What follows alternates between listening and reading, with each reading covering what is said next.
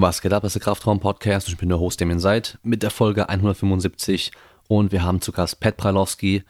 Er war in Folge 103, war es glaube ich auch schon mal zu Gast. Da haben wir damals über Schmerzen und äh, Neurotraining, neurozentriertes Training, was man so nennen mag, auch gesprochen gehabt.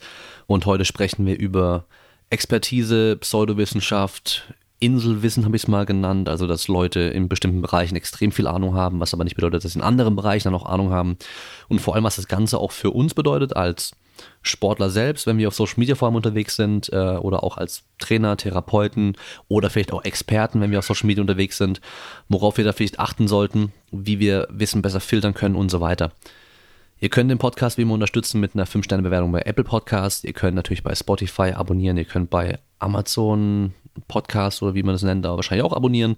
Und dann könnt ihr im kraftraumshop.de mit Merchandise auch unterstützen. Und dann haben wir noch den Code Kraftraum bei esn.com. Da gibt es diese Woche 20% auf alle Proteine und auf alles andere gibt es 10%. Dann gibt es mit dem Code Kraftraum bei SQMice, also bei simpleproducts.de, auch 7% auf alles Equipment. Und mit dem Code Kraftraum bekommt ihr bei asperry.com 10% auf alle Hosen für trainierte Beine. Und damit wünsche ich euch viel Spaß mit der Folge.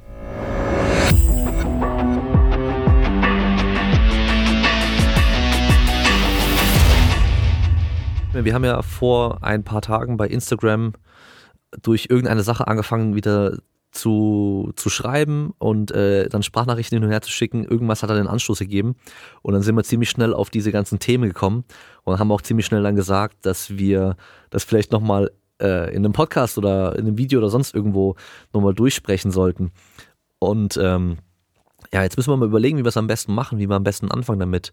Ähm, ich glaube, wir könnten so starten. Du hast ja mein Video, glaube ich, gesehen mit dem Pseudo-Experten äh, wo ich da diesen äh, Knees Over Toes Guy als, ähm, als äh, Beispiel genommen habe, weil der auf einmal überall war, bei Joe Rogan im Podcast und überall. Also ich sehe den auch jetzt aktuell bei vielen Podcasts, ähm, ist der auf einmal wieder zu Gast. Und der wird gerade voll als Experte gehandelt, was irgendwie diese Kniegeschichten angeht. Und äh, mir sind halt damals, als ich den das erstmal gesehen habe, direkt ein paar Sachen aufgefallen, so, so die Klassiker, so, wenn du dir seine Texte anguckst unter seinen kurzen Videos, wo er nur eine Übung zeigt, ähm, immer das Wort proven, also bewiesenermaßen, so fett gedruckt, groß geschrieben, mhm. so, ähm, ja, die äh, proven Exercises, äh, irgendwie um Knieschmerzen vorzubeugen oder zu verringern oder ähm, ja, dass sie halt nicht mehr auftreten und so weiter und und dann habe ich halt irgendwie, ja, äh, Kollegen wie Jonas Ries, der halt gerade in diesem Teller-Spitzensyndrom halt voll drinsteckt, so richtig, richtig tief eingearbeitet in das Thema. Und äh, den ich da halt auch immer wieder dann zu speziellen Sachen auch frage. Und auch wenn ich da was sehe in die Richtung, weil gerade ist Patella-Tendinopathie, ist glaube ich gerade der letzte Schrei irgendwie. Also ich sehe es mittlerweile überall, jeder spricht darüber, jeder redet darüber. Mhm. Und ähm, immer wenn ich da irgendwas sehe, äh, gehe ich kurz zu Jonas und sage so, hey, schau mal hier, kennst du schon oder kennst du nicht? Und er sagt meistens ja, äh, kennt er noch nicht, aber äh, er weiß genau, welche zwei Quellen die Personen kennen so. Äh, gibt's halt so ein paar, die halt irgendwie jeder kennt, die dann auch ein paar Podcasts gemacht haben, aber den ganzen anderen Kram kennen die meisten halt gar nicht. Und ähm, da halt eben da genau das gleiche. Ich habe dann einfach nochmal ihn nochmal gefragt, so, hey, pass mal auf, schaltet mal an und sowas. Ähm, aber ja, das war halt dieser eine Punkt mit diesem, der, der, der Text einfach, wie es verkauft, dieses Copywriting war mhm. halt schon mal sehr, sehr auffällig. Und dann halt auch alle über einen Kamm scheren, weißt du so. Äh, er redet nur von Knieschmerzen, Knieprobleme.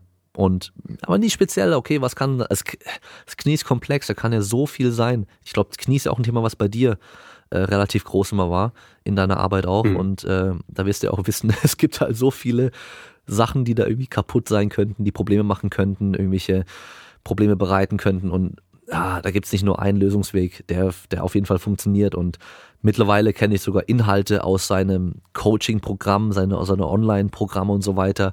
Wenn man sich das anguckt, das ist echt, also, ich weiß nicht, also wer dafür Geld zahlt, puh, der ist schon gut reingefallen, mhm. aber irgendwie fahren die Leute drauf rein. Und ähm, du hast auf jeden Fall beim YouTube-Video kommentiert, habe ich gesehen gehabt.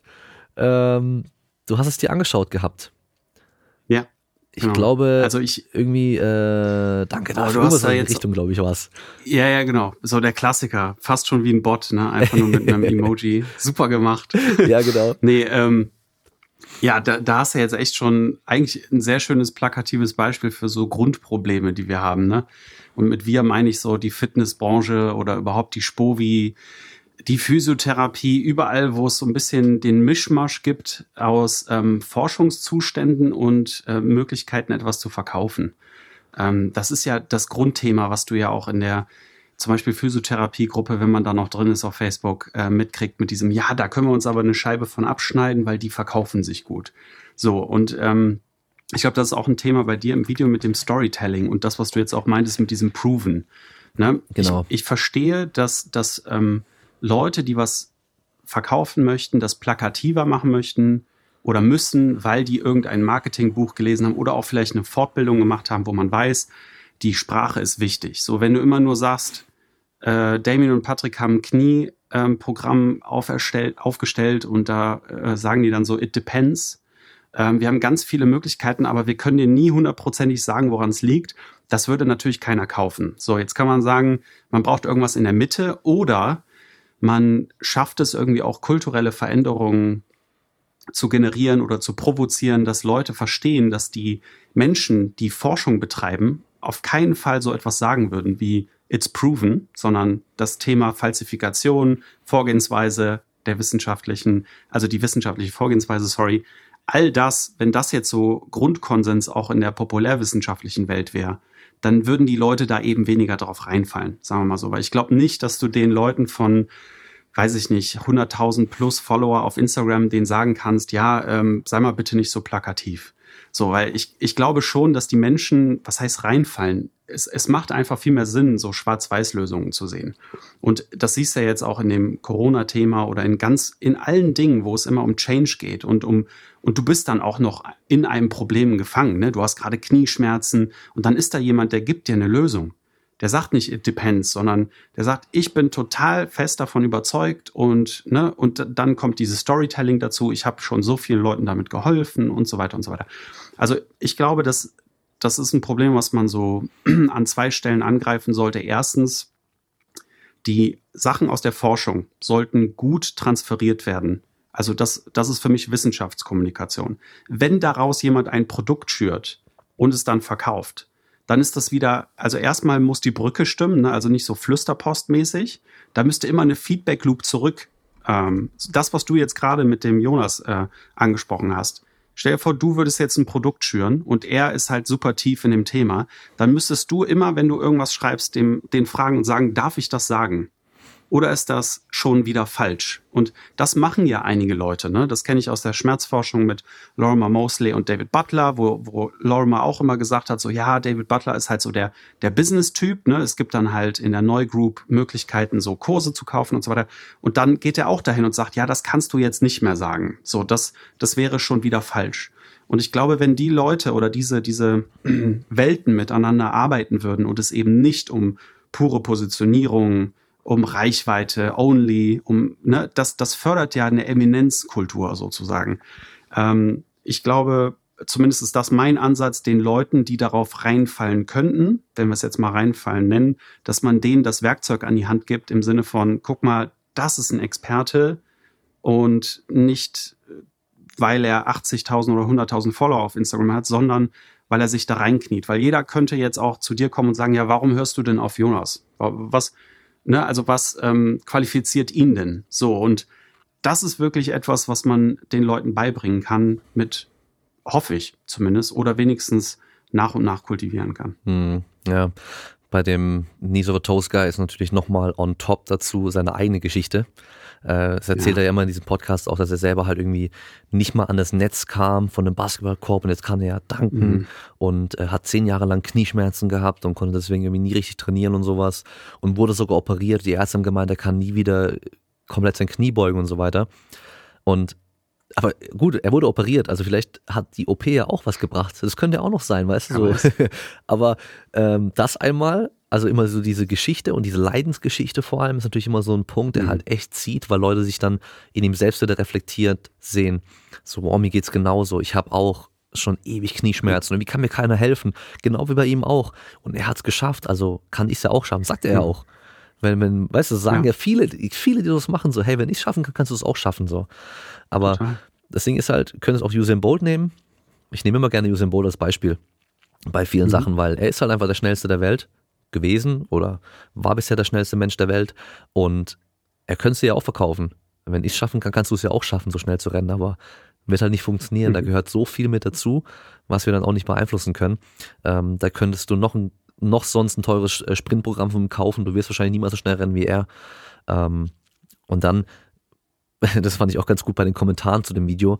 Ähm, ich sehe die immer noch immer wieder angezeigt, wenn da neue Kommentare kommen. Und äh, so den ersten, die ersten Tage äh, antworte ich dann auch darauf und so weiter, aber irgendwann wird es einfach auch zu viel und dann ist das Video schon älter, dann antworte ich auch nicht mehr wirklich drauf. Und gerade vor ein paar Tagen kam wieder eins, ja, irgendwie voll viel Gerede, aber eigentlich auch nichts gesagt, so im Endeffekt so. Und äh, ja, mhm. was sagen die denn inhaltlich Falsches? Und mhm. genau das ist irgendwie für mich so, okay, nicht verstanden, um was es geht.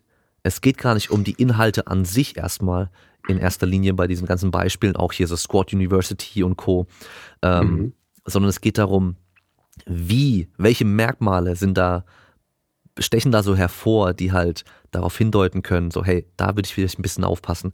Der eine Weg, mhm. wie du das und das verbesserst. Oder die drei Übungen, genau. die jeder machen muss und äh, die, die hier bewiesen und von Experten und ich habe tausenden Leuten damit geholfen. So diese, diese typischen mhm. Verkaufsargumente, da sollte man immer schon mal vorsichtig sein. Es muss ja nicht heißen, dass es gleich schlecht ist. Man muss aber einfach Richtig. vorsichtig sein, weil jeder, der auch ein gutes Produkt hat und es auch wirklich gewissenhaft erstellt hat und auch mit guten Infos arbeitet und so weiter, der sollte solche Taktiken ja auch nutzen, um es an den Mann zu bringen. Man muss einfach das auch so machen. Also Headlines in der Bildzeitung funktionieren besser wie in irgendeinem äh, wissenschaftlichen äh, Magazin, weil die Leute halt eher das hier lesen wollen, wenn da natürlich so eine krasse Aussage drin steht. Ähm, genauso wie mit Clickbait-Titeln auf YouTube. Ja, ich meine, wenn man nur reinschreibt, um was es im Video geht, klickt kaum jemand drauf. Wenn du ein Bildchen machst, äh, wo du erschrocken oder keine Ahnung was aussiehst mit einem übertriebenen mhm. Titel, dann klickt man halt drauf. Und der Inhalt, der kann ja trotzdem noch gut sein. Es ändert erstmal nichts ja. daran, aber ähm, dann kommt es halt eben auch zu diesem Punkt wieder, Squad University ist ein super Beispiel, weil mir schreiben da so viele immer wieder so, ja, okay, aber das meiste, was er sagt, ist ja trotzdem auch gut oder richtig. Aber er ja, haut halt auch echt viel Scheiße Problem. raus. Und das genau, sind wir wieder bei dem Thema, ja was wir in, auf Instagram schon besprochen haben, in der Toleranz. Yes. So, genau. wie viel von dem Quatsch nebenher toleriert man und ab wann sagt man, okay, irgendwie, ich gucke mir den einfach nicht mehr an, weil ich will nicht jedes Mal irgendwie erstmal überprüfen müssen, ist es jetzt eine gute Aussage von ihm oder ist es wieder irgendwelcher Quatsch? Das ist echt ein schweres und sehr wichtiges Thema, wie ich finde. Also ich kämpfe da auch täglich mit ähm, und deswegen sind wir auch da in dieses Gespräch gekommen, glaube ich. Ähm, weil man sich da immer wieder versucht auszuloten. Also erstmal nochmal zu dem ersten Teil eigene Story nutzen. Ich meine, das ist ja auch irgendwie okay, ja. Wenn eben der Rest passt. Äh, das kennst du ja bei diesen ganzen Abnehmen-Geschichten. Ich habe 50 Kilo abgenommen, schaut her, so sah ich früher aus, ich will euch das weitergeben. So, das kann total ernst gemeint sein, das kann auch gut motiviert sein, keine Frage, aber ich spreche da immer so von dieser ersten Trainerkrankheit. Alles, was bei mir funktioniert hat, wird bei anderen auch funktionieren. Das ist immer sehr mit Vorsicht zu genießen, ne? dass mein der ideale Weg ist, weil der hat ja bei mir funktioniert. Ähm, ich ich glaube, man muss da nicht allen was Böses unterstellen, aber natürlich, wenn das so was Großes ist, kann man schon ein bisschen vorsichtiger sein. Ne? Ähm, ich würde jetzt auch sagen, ja, warum lese ich jeden Tag ein Paper und ein Buch im Monat? Weil ich immer lost war. Äh, willst du jetzt auch nicht mehr lost sein? Dann hey, komm mit auf meinen Weg. Ne? Das kann man ja machen, wenn man dann aber in das Portal geht oder wo auch immer, sollte das halt auch handfest sein. Da gibt's genug Positivbeispiele auf YouTube, wo du denkst, boah, mega gut, schön designt, ich habe drauf geklickt, weil super interessant und dann liefert der auch noch ab, der Drecksack. Das gibt's ja, ne? keine Frage. Ähm, und das, das Thema, was du jetzt noch angesprochen hast, oder das, das größte Thema auch in meinem Kopf ist, okay, äh, genau das passiert mir auch. Mit diesem, ja, Patrick, du sagst, das ist Pseudowissenschaften, aber das, was der da gesagt hat, stimmt doch. Und dann sagst du, ja, ist, ist so, aber sonst wäre es ja nur Quatsch. Pseudowissenschaften, dieses Wort beinhaltet eben, dass es so tut, als ob. Das heißt, es, es malt sich oder hat ein Kleid der evidenzbasierten Vorgehensweise an, weil es sich einfach so ein paar Federn pickt aus der Forschung und das dann so schön zusammensteckt und sich ein Haupt aufsetzt und sagt, guck mal hier, ich schmücke mich mit. Ich kann dir jetzt ein Beispiel geben von äh, Neuroathletiktraining. Da kriege ich die meisten Fragen halt zu. Ne? Das ist ähnlich wie Squad University, weil wenn du auf das Instagram-Profile äh, gehst, wollte ich sagen, äh, siehst du auch ganz viele Quotes, die super viel Sinn machen. Echte Neurowissenschaftler, äh, mega gute Evidenzaussagen, keine Frage. Und jetzt, jetzt ist es halt, wie wir hier beide sitzen und denken so, okay, wie lange höre ich mir das an? Und wie kann man den Leuten erklären, dass man eben diesen ganzen Bullshit drumherum gar nicht kaufen muss, sondern diese Sachen auch irgendwie anders kriegt? Und da habe ich ja diese Analogie, die in meinem Kopf immer rumschwirrt, genutzt mit, ist es nur eine Fliege im Salat, die man halt rauspicken kann und man isst den Salat zu Ende? Oder hat dir jemand so ein bisschen Hundescheiß in den Milkshake reingemacht? Wirst du den dann trinken oder nicht? Das sind so zwei Bilder für mich, die sagen, warum gequillter Mist, auch wenn es nur 20, 30 Prozent sind, kaufen und trinken? Oder kann man das eben wirklich äh, kontrastieren und sagen, ja, nee, das will ich jetzt nicht essen, aber der Rest ist eigentlich ganz gut. Ähm, ich finde da auch wieder so zu diesem Rüstwerkzeug zurück. Ich glaube, dass die Leute darin geschult werden müssen, sowas zu sehen dass man sagt, äh, hier und nicht weiter, so, stopp, ne? Das war ganz cool, was du abgeliefert hast, aber das kannst du jetzt nicht mehr sagen. Und es liegt wirklich, das sollte wirklich irgendwo fest verankert sein in der Philosophie eines äh, Menschen, der sowas anbietet und Menschen hilf helfen möchte, ob er jetzt in der freien Wirtschaft ist oder in der Forschung, dass man sagt, das ist meine Expertise, das ist meine Insel des Wissens. Und wenn ich mich jetzt ein bisschen nach rechts und nach links lehne und über Ernährung rede oder über eine ganz andere Übung oder was weiß ich was, dann bitte mit Vorsicht genießen. Dann sollte man so einen richtig fetten Disclaimer darüber. Achtung, meine eigene Meinung oder irgendwie sowas machen. Weil das machen viele Experten falsch, auch wenn sie echte Experten sind, ja, in einem Feld. Und jetzt zurück zu Squat University oder Neuroathletik. Ähm, das Problem ist, was ich darin sehe, dass dadurch alles, was darauf gebaut wird, wenn 40 Prozent falsch ist und 60 Prozent richtig, wenn man das überhaupt so auseinandernehmen könnte, weil das ist so in sich verwoben, dass man das gar nicht mehr auseinandernehmen kann. Eben wie äh, Hundescheiße Milkshake. Das wird schwer, ne, da ein gutes Stück zu finden, was man noch trinken kann. Ähm, das Schlimme oder das Schwierige daran ist, dass, dass die Basis so fragil ist, dass alles, was darauf gebaut wird, eher so ein Jenga-Turm darstellt mit immer mehr lustigen Hypothesen die sich dann in so eine Sackgasse irgendwie verlieren, weißt du? Deswegen passieren auch so komische Claims dann am Ende, dass man so nies, äh, bloß nicht über die äh, Fußspitze oder bestimmte Übungen sind auf einmal super awesome für dein Gehirn, weil es einfach auf zehn sehr fragile oder eben auf zehn äh, Jenga-Bausteine steht, die super ähm, gefährlich unterwegs sind. Und das, das ist so mein Problem damit. Ich sage dann, ja, kannst du machen. Du kannst deine Augen zumachen und zehn Minuten tief ein- und ausatmen. Das kannst du aber auch machen, indem du einfach eine Meditations-App runterlädst. Das hat nichts mit Neuro XY zu tun oder sonstiges. Das sind Einsichten, die wir in der Grundlagenforschung akzeptieren und das als Konsens sehen. So. Und genauso kannst du bei der äh, Squat University sagen, ist zwar geil, dass es den gibt, dass er so eine Reichweite hat, der bringt Leute zur Bewegung, ne? genau das gleiche wie bei Kelly Starrett. Du konntest mit dir selber was machen hier, ne? musst nicht immer zum Physiotherapeuten, hast mal ein bisschen rumhantiert und so, alles schön und gut. Aber das Ding ist halt, wo wird's dann nicht mehr lustig? Vor allen Dingen, wenn die halt irgendwas verkaufen wollen und weil dann bestimmte Dinge sogar kontraproduktiv werden. Dann sind wir ganz schnell beim Thema Nocebos, ähm, diese Einsichten haben wir ja auch. Ne? Wieso sollen wir die Leute äh, dahin erziehen, dass sie denken, die sind Roboter, die sich äh, so und so bewegen müssen? Das ist halt, also Halbwahrheiten ist auch Lügen. Das ist, das ist so das Problem, was ich da sehe. Hm, ja. ja, das Schwierige ist dann auch irgendwie den Leuten klar zu machen, wie kann ich sowas halt erkennen? Gerade wenn du halt selber kein Hintergrundwissen hast, hast du da ein Riesenproblem. Weil das habe ich dir bei Instagram auch gesagt, das habe ich, glaube ich, im Podcast schon mal irgendwo mhm. gesagt, dass wenn ich einen neuen Staubsauger brauche und ich habe gar keine Ahnung von Staubsaugern, dann gehe ich halt in den Laden und gehe in den Mediamarkt von mir aus und dann kommt dann, gehe ich mir die Staubsauger angucken, dann kommt gleich einer zu mir und ja, ähm, brauchen Sie einen neuen Staubsauger und ja, wie groß ist denn ihre Wohnung oder ihr Haus und äh, was weiß ich was und so. Und dann will er den mhm. natürlich gleich einen relativ teuren verkaufen. Und ich gucke halt erstmal so bei den 50, 60 Euro Dingern so, aus Prinzip. Ich will ja, ich brauche nur einen blöden Staubsauger. Können ja, das, die machen ja alles das Gleiche, die saugen ja einfach nur. Und der will mir gleich irgendwie so ein Dyson, was weiß ich was verkaufen und so, mit, mit Akku und keine Ahnung was für 500, 600 Euro oder sowas. Und dann denke ich so, nee, der ist ja verrückt. Und der kann mir erzählen, was er will. Weil ich habe keinerlei Hintergrundwissen und keinerlei Möglichkeit, es irgendwie nachzuprüfen. Außer halt vielleicht vorher mir im Internet ein paar Sachen anzugucken, ein paar Rezensionen bei, bei Amazon anzuschauen, wobei die natürlich auch erstmal nichts wert sind, weil halt Leute, die ein Ding kaufen und sind zufrieden damit, die bewerten es in der Regel ja nicht, sondern nur die, die halt Probleme haben, die meckern damit rum und mhm. äh, sonst irgendwelche Tests mir angucken. Und dann aber weiß ich auch nicht, wer hat den Tester gemacht und äh, ja, ist es halt irgendwie jetzt was Gescheites oder nicht. Und deswegen, da, da bin ich halt komplett hilflos im Endeffekt und äh, kann eigentlich auch nur auf mein, ja, äh, irgendwie darauf vertrauen, dass ich halt doch irgendwie nur, nur eine richtige Entscheidung treffe und halt vielleicht den Staubsauger nehme, der vielleicht ein bisschen mehr kostet als der, wo ich eigentlich hätte nehmen wollen, aber halt eben nicht das äh, vierfach so teure Modell, was er mir andrehen wollte. Mhm. Und äh, danach ist halt nur die Erfahrung dann, ein paar Jahre hält das Ding oder nicht und äh, wie oft muss ich dann den Beutel wechseln oder muss ich denn, keine Ahnung, was wechseln und so weiter. Dann bin ich schlauer danach. Aber das bin ich halt immer erst ja. danach.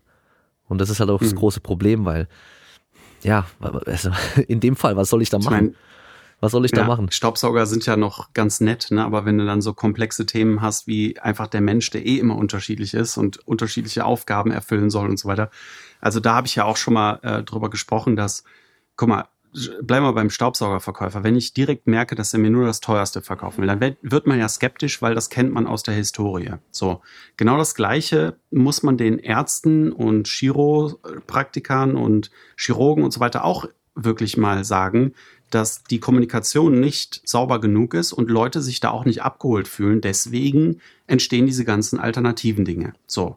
Das muss man auch klipp und klar sagen. Das heißt, wenn ich jetzt jedes Mal in so einen Laden gehe und mich jedes Mal verarscht fühle, dann muss ich zu einer Alternative. So. Das heißt, man hat schon so ein bisschen im Gefühl, ja, die wollen natürlich verkaufen, weil ich weiß, der ist motiviert und kriegt sehr wahrscheinlich Geld dafür, Provision. So. Wenn ich aber jetzt zu einem Laden gehe und der sagt, sagen Sie mir, wofür Sie den überhaupt brauchen? Nee, den brauchen Sie nicht. Der ist zwar teuer, sieht schön aus, aber gucken wir doch mal in der Mitte. So, dann, dann ist der mir ja schon mal sympathisch. Und das ist für mich quasi das, Pendant in unserer Welt zu, ganz ehrlich, ich weiß nicht alles. Ich hoffe, ich kenne die Grenzen meines Wissens und ich versuche jetzt mit dir gemeinsam den Weg zu gehen, dass wir irgendwie die beste Lösung finden.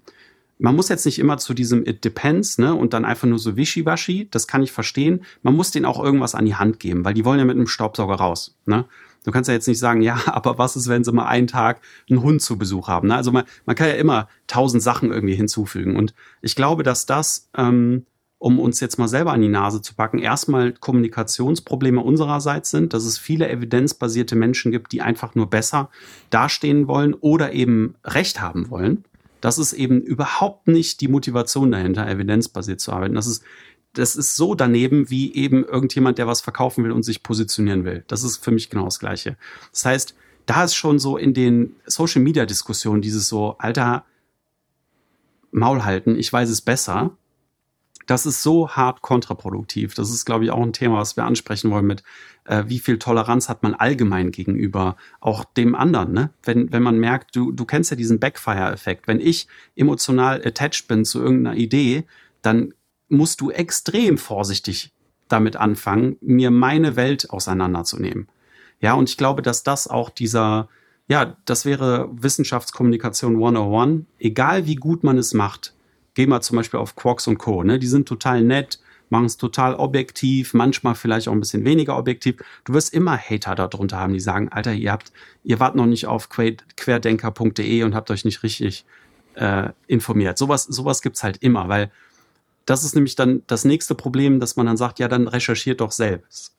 Und das ist ja genau das, was die wissenschaftliche Vorgehensweise so ein bisschen beibringen möchte, ist, wie recherchiere ich? Das ist ja eine Vorgehensweise. Es ist kein Body of Knowledge, sondern es ist die Art äh, zu denken, dass man einfach sagt, oh, Patrick oder Damien, du bist gerade emotional ganz schön aufgeladen. Du hast da zehn Jahre in diesem, in diesem Becken verbracht. Jetzt wird's mal Zeit, nach rechts und links zu schauen, dass man über diesen Schatten springen kann. Alleine nur seine eigenen Ideen bei Google eintippen und dahinter das kleine Wort Kritik noch dahinter schreibt. Dass man einfach mal hört, was die anderen zu sagen haben. Hm. Ja, dann mit, mit Social Media, mit dem ganzen äh, einfach nur Recht haben wollen, da fällt mir gerade so ein, es gibt so ein hm. paar Leute manchmal, die, da merkst du, die stellen dir einfach auf einmal eine Frage und die ist aber schon so gestellt, dass sie dir danach einfach äh, runterrattern können, was sie darüber wissen.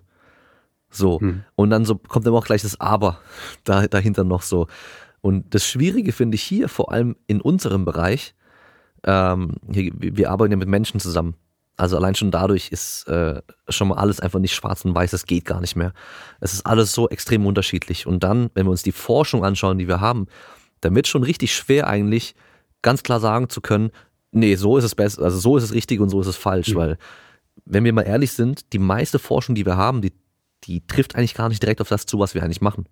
Weil wir mhm. haben ganz viel Forschung mit untrainierten Leuten oder halt immer nur äh, kurze zeitliche Abst also äh, kurze zeitliche Umfänge oder wir wissen viel zu wenig sonst von den Probanden und so weiter. Weißt du, ich meine? Deswegen, wenn wir, wenn wir ganz Klar. vorsichtig sein wollen, dann dürften wir halt eine, eine Studie, die dann irgendwie, was weiß ich, ähm, Training für ju jugendliche Fußballerinnen, äh, zwei verschiedene mhm. Trainingsmethoden mhm. testet, dann dürften wir die halt auch echt dann nur so sagen, dass wir, das können wir auch nur anwenden, dann das, was wir daraus erfahren haben bei jugendlichen ja. Fußballerinnen, die dann auch so trainieren ja. könnten und halt nicht sagen, okay, der ist jetzt 50 hier und der spielt Basketball zum Beispiel, mhm. dann können wir nicht eins zu eins sagen. Also eigentlich können wir es nicht. Also wir haben halt viel Grundlagengeschichten, also mhm. rein mechanistische Sachen, physiologische Sachen und so weiter. Und wir haben dann ähm, natürlich auch Interventionsstudien und so weiter. Aber wir haben in der Regel eigentlich zu wenig zu genau dem, was wir als Trainer oftmals machen. Und deswegen, wenn wir dann evidenzbasiert arbeiten, kommt ja eben die eine Säule mit der eigenen Erfahrung mit dazu. Und da habe ich immer das Gefühl, gerade wenn es auf Social Media ums Diskutieren geht, fehlt die bei ganz vielen einfach komplett. Das sind dann Leute, die haben dann nur alle Studien irgendwie gewälzt und das war es dann im Endeffekt. Mhm. Eigene Erfahrungen fehlen komplett. Also eigene Erfahrungen in dem Fall wirklich auch Training selbst machen, finde ich, ist auch eine Sache immer. Mhm. Ähm, aber halt dann auch eben die Erfahrung mit den Sachen in der Praxis, im Feld und da seine eigenen Erfahrungen mhm. gesammelt haben. Weil wenn wir mal ehrlich sind, richtiges Training ist ja eh auch irgendwo wissenschaftliches Arbeiten. Richtiges Training, wenn wir es so, also richtig Fall. machen. Ja. Das heißt, wir gucken, was funktioniert, wir ändern ein paar Sachen, gucken, wie funktioniert es da und so weiter. Und dann haben wir auch einen Erfahrungsschatz dadurch. Natürlich ist es in der Regel mhm. n gleich eins oder, oder ein paar mehr.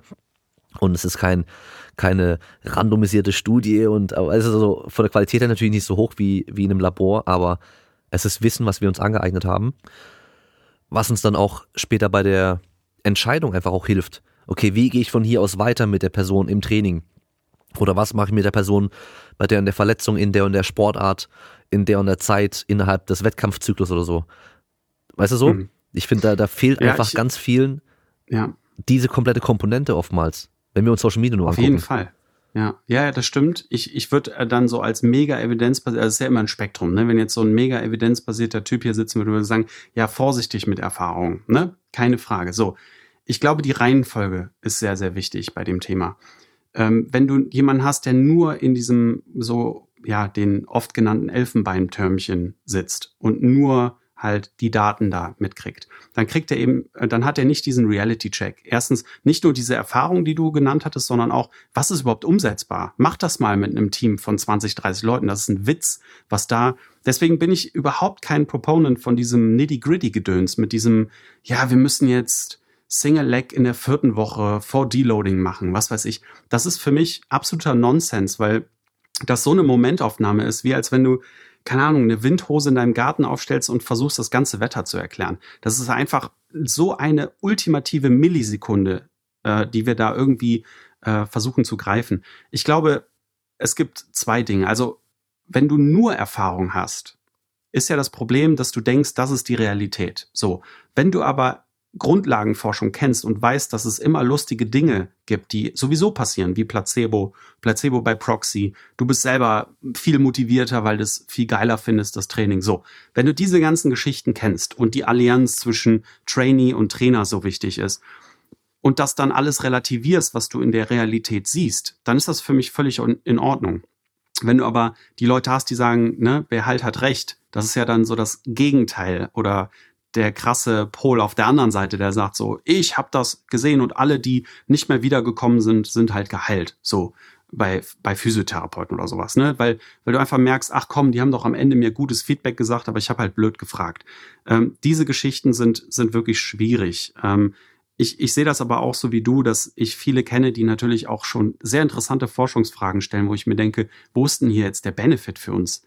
Weil wenn wir jetzt mal im Gesundheitssport unterwegs sind, das Einzige, was wir wissen, ist, gut schlafen, regelmäßig schlafen, viel bewegen, mehr als viele Leute denken, aber das auch regelmäßig und gut essen. So, Punkt. Ob wir jetzt rotes Fleisch oder Hühnerfleisch oder vegetarisch essen sollen, das macht so einen marginalen Unterschied und es ist abhängig von deinem, was weiß ich, Mikrobiom. Achtung, übrigens hier ein Riesenkommentar. Ich habe keine Ahnung von dem Thema, was ich gerade anspreche. Ich kenne mich in der Ernährung wirklich nicht aus. Ne?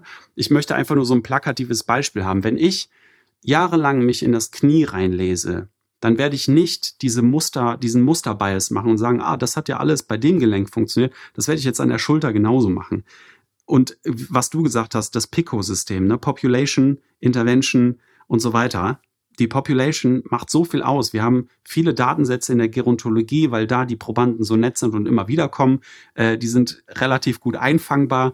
Ähm, wir, wir kennen da ein paar Dinge, aber auch da würde keiner auf die Idee kommen und sagen, wir brauchen jetzt Einlage XY, sondern wir wissen, regelmäßiges Training äh, mit Kopfbewegungen, Bauchübungen drin, äh, Kniebeugen, alles sinnvoll. So, aber alles, was da drunter ist, in diesem Detaillevel, das geht mir schon ziemlich auf den Senkel, dass Leute versuchen, weil warum mir das auf den Senkel geht, ist, dass es erstens nicht wissenschaftliches Arbeiten, das sind die Frontiers, das sind die Leute, die spähen, wohin könnte es gehen. Da würde ich niemals hingehen und sagen, so, das wissen wir und das nutze ich jetzt. Und ich habe das Gefühl, dass das auch eher meistens dadurch motiviert wird, dass man sich positionieren möchte. Hm dass man sagt, ich habe den heiligen Gral. Weißt du, weil eigentlich ist das der Konsens da draußen kostenfrei.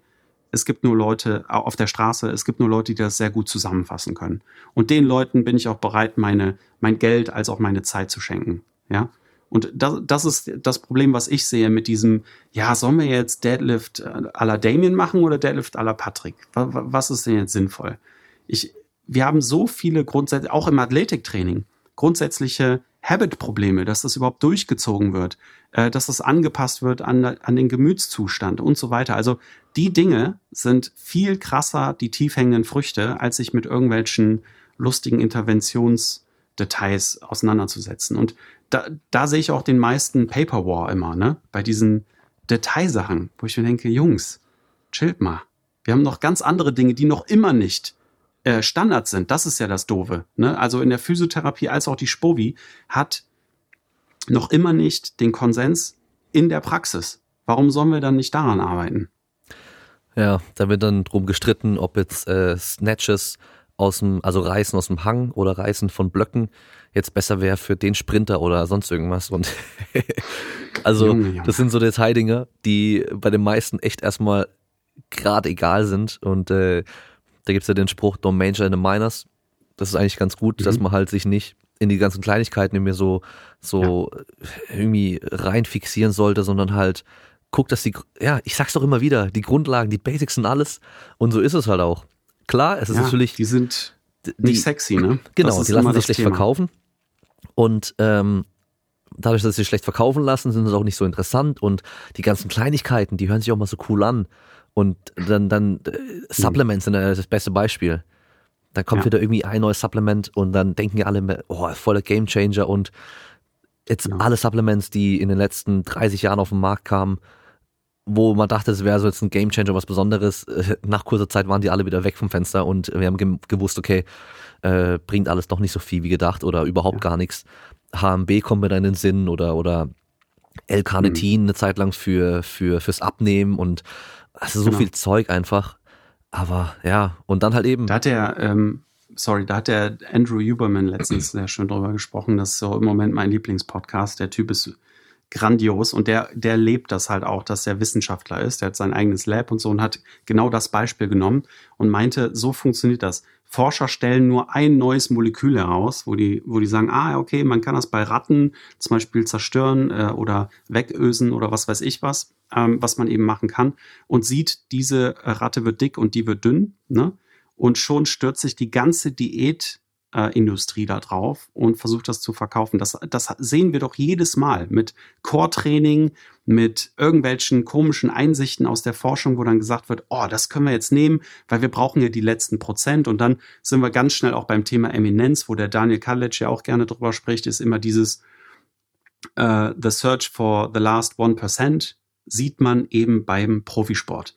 Weil die haben so marginale Unterschiede, dass die versuchen wirklich alles rauszusqueezen und dann gehen die natürlich super exotische Wege mit ne, schon fast Aluhut auf dem Kopf, weil warum auch nicht? Die haben das Geld, die haben die Zeit und das ist eben unser Problem. Da haben wir diesen Halo-Effekt mit, oh, wenn der das macht, dann äh, muss das ja Sinn ergeben, weil warum sollte der das überhaupt machen? Dann der, der also so, so als wäre das so ein Geheimnis, was die dann auf Instagram auf einmal sehen und denken so, geil, das mache ich jetzt auch mit meinen Leuten. Und das ist, glaube ich, auch ein Riesenproblem, dass das äh, über den Profisport äh, viel gehypt wird. Das wieder mein, es ist nicht mein Lieblingsthema, aber es ist das Thema, wo ich die meisten Fragen ähm, bekomme, ist dann Neuroathletik in der Nationalmannschaft. Ne? Das ist dann halt einfach äh, so passiert, jemand kennt jemanden und dann sagt man, hey, das, das ist super interessant, das machen andere nicht. Und äh, das hat mir geholfen, Story. Ne? Und dann äh, hat man einen Neuroathletiktrainer. Ich habe jetzt gerade Gänsefüßchen gemacht hm. in der Luft. Ja, oder das, die Frage bekomme ich dann ganz oft wegen den Massagepistolen, was ich davon mhm. halte und so. Und ich sage halt immer wieder, braucht man nicht. Spar dir das Geld. Ja, also mittlerweile gibt's die ja wirklich super billig, auch bei Amazon oder China und Co., aber äh, trotzdem mhm. spar dir das Geld. Die, die können nichts, was einfache Bewegung nicht auch kann. Ja, und ja, aber hier, guck mal, die ganzen Sportler machen's ja auch. Aber hey, ich kenne ein paar Sportler und wenn du bei dem bei Instagram mal auf die Anfragen gehst. Ich bekomme selber solche Anfragen mittlerweile von irgendwelchen Firmen, die mir dann auch Massagepistolen schicken wollen, damit ich da Werbung mhm. für machen kann und so weiter. Und viele von den Sportlern, die haben halt gar keine Ahnung. Oh, ich krieg so ein Ding kostenlos, ja, mach ich. Ja, und äh, ganz viele ja. Sportler aus Sportarten, die jetzt nicht Fußball sind, die verdienen halt auch keine Kohle und die sind halt echt, die nehmen dann halt alles, was kommt. Wenn sie ein paar Follower haben, dann kriegen sie Anfragen, dann kriegen sie ein bisschen Geld dafür, dann machen sie das halt auch. Für alle blöden Supplements. Ja und dann halt für irgendwelche Sportklamotten und halt irgendwie Massagepistolen und Co. Und die machen es einfach, damit sie halt ein bisschen Kohle bekommen. Und denen ist es halt auch egal und die haben auch keine Ahnung, ob es gut ist oder nicht, aber sind halt Sportler und ja. die sind halt besser wie wir und weil die das machen, dann muss es ja auch gut sein. Aber ja. Ja, das ist wieder Thema Marketing, ne? Das ist halt auch wieder dann das Influencer-Marketing. Das ist, auch wenn es nur kleine sind, da wird halt dieser Mehr Exposure-Effekt genutzt, ne? Du siehst auf einmal überall diese Guns, also können die ja gar nicht so falsch sein. Ähm, da, da musst du nur auf die Perform Better Seite zum Beispiel gehen. Da siehst du immer, was so der, der aktuelle Hype ist, ne? Oder du so denkst, okay, das wird jetzt überall verkauft und wie du sagst, erstmal versuchen Leute daraus diesen, ja, wirklich ordentlich zu schlachten und dann kommen eh die China-Variante, weil ähm, dann auch der Hype vorbei ist und keiner wirklich ähm, mit irgendeinem Patent durchgezogen hat, weil die einfach gemerkt haben, ja, ist cool, kann man schlachten, aber die Forschung sagt völlig was anderes. Also da sind auch, äh, ne, so wie der, ähm, ich weiß gar nicht mehr, wie der heißt, dieser äh, Kopfhörer, der im Neuroathletik-Trainingsbereich, heißt der auch, heißt der Halo? Sehr lustig. Ich glaube, Habe ich ja. noch nie gehört. Was ja, macht der? Ja, ist auch egal. Das ist, ähm, das ist ähm, TMS. Das ist so eine bestimmte Stimulation von außen, von Gehirnarealen. Ähm, muss ich jetzt nicht komplett aufbröseln, aber. Ich kenne nur den alle, braunen Ton. Kennst du den? Den was? Den braunen Ton, nee. das habe ich in Physik gelernt in der Schule. Ich weiß nicht, ob es ein Witz vom Lehrer war, aber anscheinend eine Frequenz, okay. da muss man aufs Klo. Ach so. nee, das, das war mir noch nicht bekannt. Aber ja, wer weiß. Ähm, ganz ehrlich, wenn du die Forscher fragen würdest nach ähm, TMS und die Leute, die da wirklich aktiv drin forschen, die würden einfach nur den Kopf schütteln und sagen, hey, wir haben Probanden hier, da setzt du was genau auf die gleiche Stelle und jeden Tag machst du dadurch was anderes. Also dieses, diese ganze ja nicht Willkür, sondern die Variabilität, die wir haben in unserem System, macht es einfach sehr schwer, so in die Sterne zu gucken. Und das, das muss einem einfach grundsätzlich klar sein, ohne demoralisiert zu werden dadurch. Ne? Das ist ja eigentlich so ein bisschen eine Forschereinstellung. Du musst kein Forscher sein oder wissenschaftlich irgendwo eine Position einnehmen, aber es reicht schon, darüber nachzudenken, dass du selber sehr wahrscheinlich nicht die Realität greifen kannst aber es gibt Tendenzen, die mehr Sinn machen als eben andere. Und das, das würde schon reichen, um den ganzen Bullshit wegzulassen, den wir quasi leider die ganze Zeit so ein bisschen als ordentlichen Gegenwind haben. Ja, das Schwierige ist dann halt, ähm, dass viele dann denken, ja, ich probiere es einfach mal aus. Und allein schon, wenn ich sage, ich probiere es mal aus und dann Geld für das Ding mhm. ausgebe, mhm. dann habe ich das da und dann gibt es auch einen Grund, warum ich es ausprobieren will und so weiter, dann ist halt, äh, ist man schon so voreingenommen, dass man es wahrscheinlich halt auch eher dann gut finden wird. Und wahrscheinlich auch nur temporär und dann irgendwann dann doch auch mal mhm. einsehen wird, so, ja, okay, das Ding liegt nur rum und ich benutze es gar nicht. Ähm, Ja, aber das ist halt, ja, ist halt immer schwierig und gerade wenn halt alle anderen das auch machen, Massagepistolen ist ein gutes ja. Beispiel, dann kannst du denen ja erzählen, Total. was du willst, ja. Und du, du hast ja bei den ganzen Sachen immer kurzfristige Effekte. Das, du, mhm. du merkst ja, du spürst ja was. Tut gut. Und, ja. Keine Frage. Ja. Tut gut. Also hätte ich so ein Brauchst Ding. du dafür halt bestimmt, eine Massagemaschine, weiß ich nicht. Ja, hätte ich so ein Ding, würde ich vielleicht auch mal, mal hier und da mal irgendwo das draufhalten. Warum auch nicht? Ja.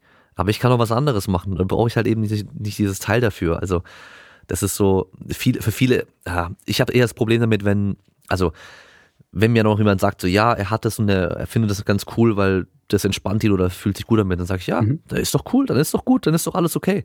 Ja. Aber viele denken ja, so ein Teil wäre halt eine Möglichkeit, um Verletzungen vorzubeugen. Und wenn man Verletzungen hat oder, oder Probleme hat, dann trotzdem ja, trainieren zu können ja. und so weiter. Und dann wird es halt schon wieder problematisch. Das ist genau das gleiche mhm. wie halt eben mit den ganzen Nocebos von Squad University und keine Ahnung wem, dass halt Leute auf einmal mhm. Angst haben, so, okay, mein Knie knickt hier so ein bisschen nach innen bei der Kniebeuge. Jetzt muss ich aufpassen, so geht mein Knie kaputt oder mein, mein Rücken ist ein bisschen rund geworden oder sonst irgendwas. Dann, da muss ich einfach aufpassen. Weil. Ja, und äh, ja, genau. Und das ist halt erstmal ähm, das Thema, wenn die, die wichtigen Dinge ähm, verdrängen, das ist schon mal ein Riesenproblem. Ne? So aufwärmen auf einmal mit der Black Roll für 15 Minuten, dabei könntest du da eigentlich ein schönes graduelles Warm-up machen und schon mal an die Langhantel oder sowas. Ne? Also das ist ein Problem, was ich dann ja beim Profisport so ein bisschen verteufel mit, ja, warum sollst du jetzt irgendwelche Augentrainingssachen mit überhaupt keinem Transfer machen, egal was für eine Begründung du dahinter hast, äh, wenn du den Menschen einfach nur jetzt mal zum Beispiel eine Deloading-Phase durchleben las, lässt. Ne? Also auch da haben wir ja wieder so Parallelen mit, ja, wenn du den ablenkst, musst du das so teuer machen. Du könntest dem auch einfach nur sagen, geh eine Runde radeln, dann wirst du sehr wahrscheinlich den gleichen Effekt haben. Aber ähm, das, was du auch so angesprochen hast, ist für mich das Problem, zum Beispiel die Massagepistole als dann wieder einen heiligen Gral zu verkaufen, weil obwohl wir wissen, dass die Leute auf anderen, an anderen Stellen verhungern, die müssten eigentlich sich mehr bewegen. Die müssten mehr äh, sich entspannen können oder die, die Fähigkeit haben, das alles in den Alltag einzubauen. Aber das ist dann wieder so ein schlechtes Pflaster, was da oben drauf kommt und so, ein Vers so eine Versprechung.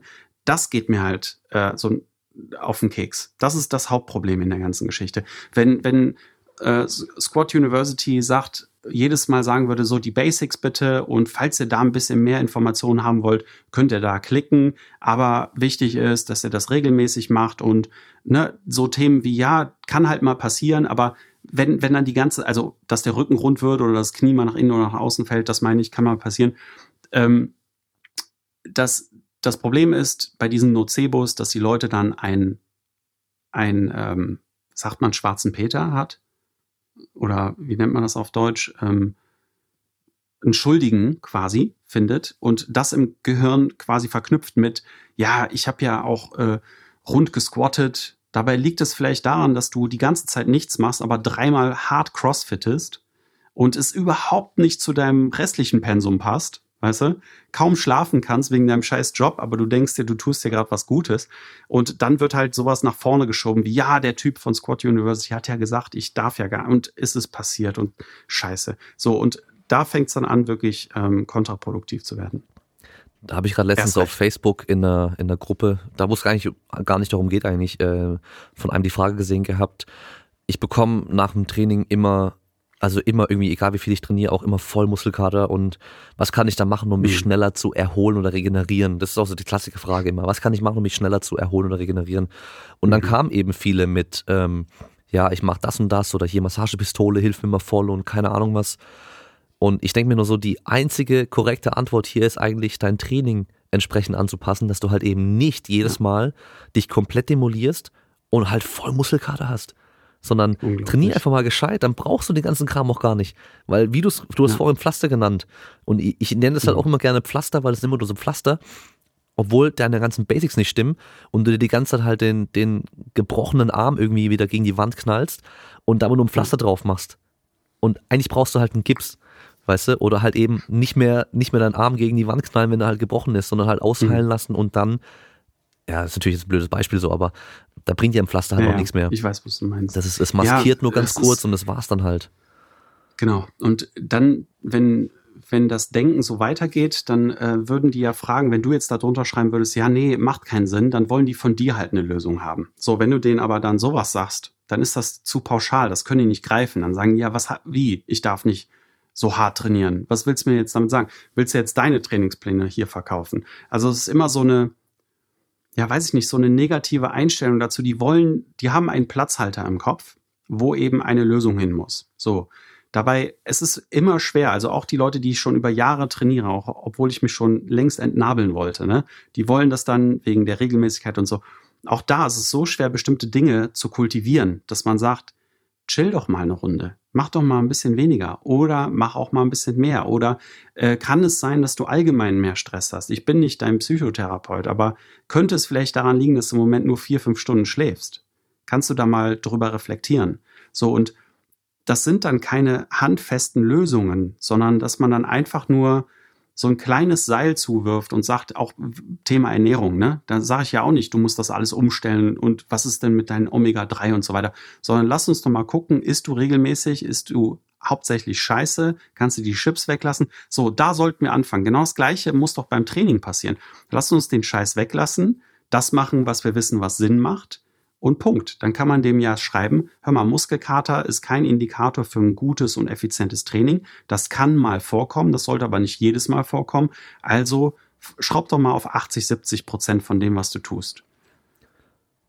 Dann kann so. das Problem sein, seine Identität ist halt go hard or go home oder no genau. pain, no gain und no dann, gain. dann kommen noch ein paar andere Deppen, die halt runter mit ihren dummen Sprüchen äh, kommentieren ja. und dann nee, ich kann jetzt nicht hier langsamer machen oder sowas, aber genau. das wäre halt das Einfachste. Und oftmals diese einfachen oder tiefhängenden Früchte sind halt auch echt, die machen es dann auch leichter im Endeffekt. Äh, du musst es halt nur, ja. nur machen so. Also gerade wenn du Ernährung ansprichst, also bei mir im Coaching, ich sag immer, wir können uns die Ernährung angucken, aber ich bin halt kein Ernährungsexperte und ich werde mir da nicht eine Mikronährstoffverteilung und sonst irgendwas angucken und ähm, in, in den meisten Fällen reicht's auch, dass man am Anfang gar nicht Kalorien zählen muss für ein paar Tage, zum gucken, was ist dein durchschnittlicher Verbrauch und so weiter, sondern schreib mal nur auf, welche Nahrungsmittel du konsumierst. Und dann mhm. setzen wir uns danach zusammen hin und gucken uns mal die Tage durch. Und dann kannst du mir sagen, was du denkst, wo mhm. man was besser machen könnte. Ja, die halbe Torte am Nachmittag, okay, die können wir weglassen. Das wäre schon mal das Erste mhm. zum Beispiel. Weißt du, das ist ganz, ganz einfach. Wir müssen ja. dann auch gar keine Kalorien ja, zählen. Und selbst wenn es dann so weit geht, dann, dann will ich noch gar keine Kalorien zählen, dann sage ich erstmal nur, okay, wir gucken mal, dass du deinen Eiweißbedarf mal deckst. Weil der ganze Rest pendelt sich meistens auch dadurch ein. Und mhm. es ist viel einfacher. Da muss man sich nicht einen Stress machen, alles abwiegen die ganze Zeit und so weiter, sondern genau. erstmal einfache Schritte. Ist nicht praktikabel auch, ne? Au außer du bist im Bodybuilding-Bereich oder so. Aber das ist ein wunderschönes Beispiel. Da ist das Nitty-Gritty auch nicht nötig. Wenn du dir jetzt mal zum Beispiel so gro große ähm, Institutionen anguckst, denen ich auch wirklich traue, wie examine.com zum Beispiel. Wenn du da wirklich mal die Sachen durchliest, kommt hinten raus meistens so, meh, kannst du machen, muss aber nicht. Es gibt ein paar Sachen, die sind offensichtlich, da kennst du dich ja auch aus mit Koffein zum Beispiel, äh, dass man da so ein paar Sachen tweaken kann, keine Frage. Aber letztendlich wissen wir, die großen Säulen, auch ob es Ernährung ist oder Training, sind wirklich die Basics. Das, und das Lustige ist, die Leute wissen es meistens eigentlich. Die, das das ist genau das. So mache ich es auch, ne? Ähm, zähl doch mal auf, schreib mal wirklich auf, wie oft du Fleisch isst. Und wenn es dann siebenmal die Woche ist, können wir vielleicht daran arbeiten. Vielleicht ist das doch ein bisschen zu viel. Wer weiß, vielleicht kommt dein Körper nicht drauf zurecht. Gucken wir mal. Also alles, was sehr krass auffällt, ja, äh, oder nur Gemüse oder nur Obstsaft, ne, ohne, ohne jetzt hier irgendwie Fleisch zu verteufeln. Ich meine jetzt einfach nur so eine sehr krasse, einseitige Auffälligkeit, die nicht wirklich gesund rüberkommt. Und das haben wir ja bei der Bewegung nicht anders. Wenn die Leute sagen, äh, ich sitze halt acht, neun Stunden, dann ist das eben nicht das, diese ergonomische Haltung das Problem oder die fehlende ergonomische Haltung, sondern dass du dich einfach zu wenig bewegst. Guckt euch, guckt euch die äh, Daten von der WHO an. Was ist das? Drei Stunden die Woche Ausdauersport und 90 Minuten Krafttraining oder sowas. Wer kommt denn da bitte drauf? Ja. Von den Normalos. Also unglaublich. Hm. Jetzt wurde gerade ergonomische Sitzhaltung und sowas ansprichst. Ich habe äh, mir einen neuen Bürostuhl geholt und habe mich natürlich, natürlich davor auch ein bisschen informiert und so weiter.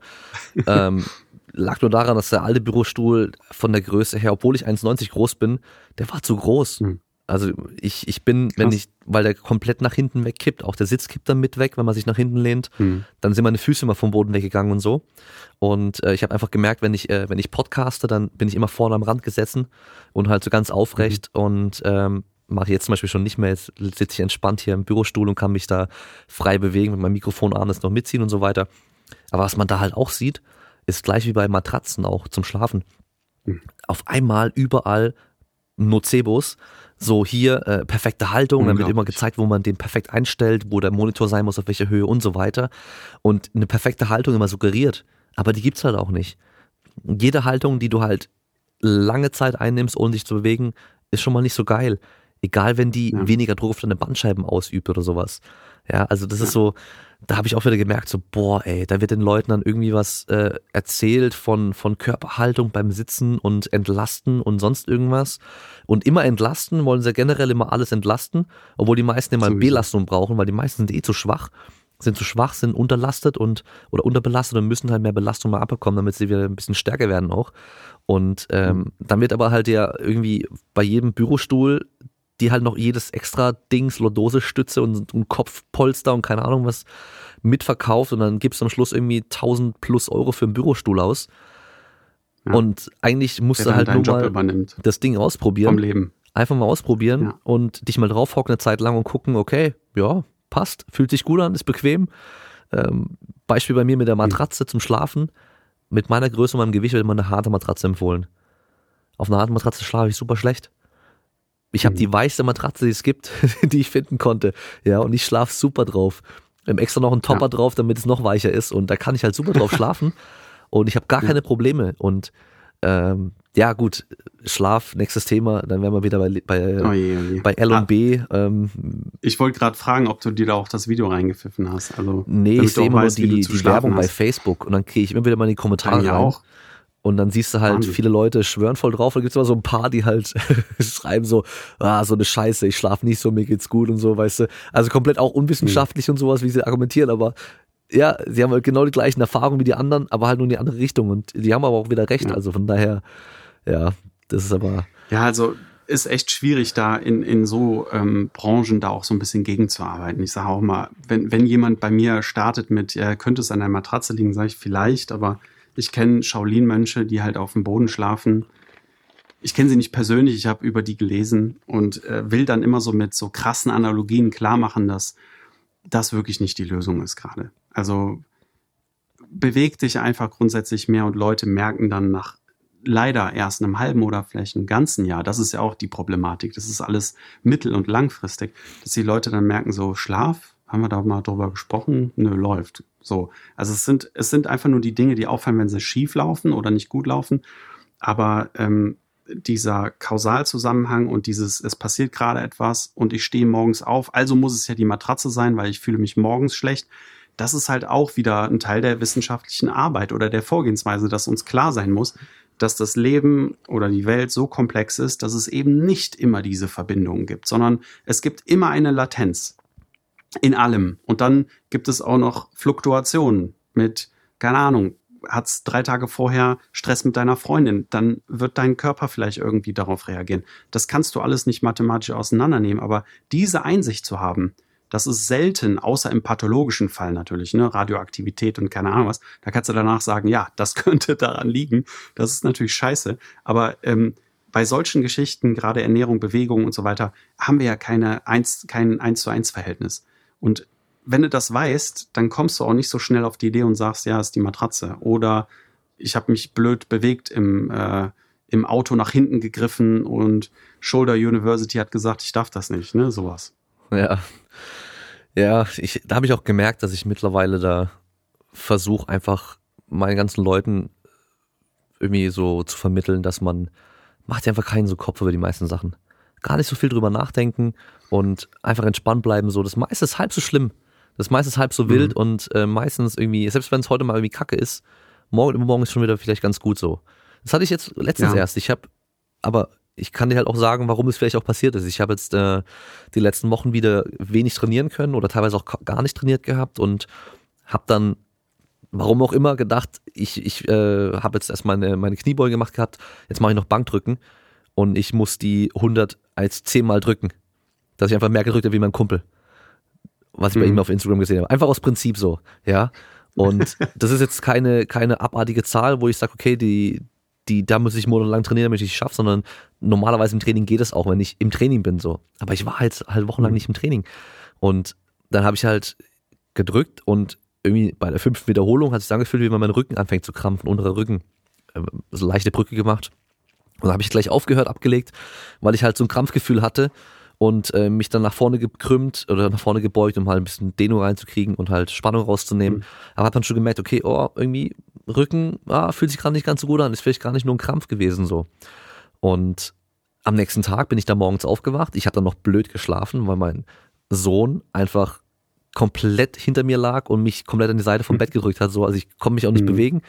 Bin morgens so aufgewacht, seitlich komplett irgendwie komisch dargelegen. Und dann stehe ich aus dem Bett auf und denk so, boah, ich bin wie so ein alter Mann gerade. Der Rücken komplett steif. Mhm.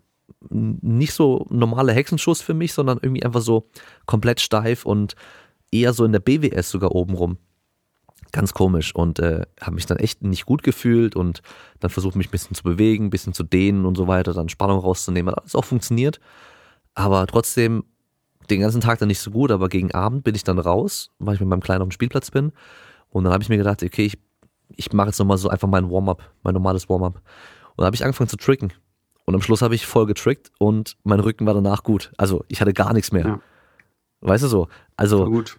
Ja. Gar keinen so Stress machen, so, oh mein Gott, ich habe jetzt irgendwie, mein Rücken ist komisch mhm. wieder und jetzt bin ich vielleicht da verletzt und jetzt muss ich da ewig lang Pause machen und keine Ahnung was, sondern einfach, einfach weitermachen. Das meiste ist, also, genau. da war nichts kaputt, da war, also, das war mir auch klar, dass ja, nichts ja, kaputt genau. ist, sondern das ist einfach irgendwie jetzt nur Spannung. Aber das ist der Punkt.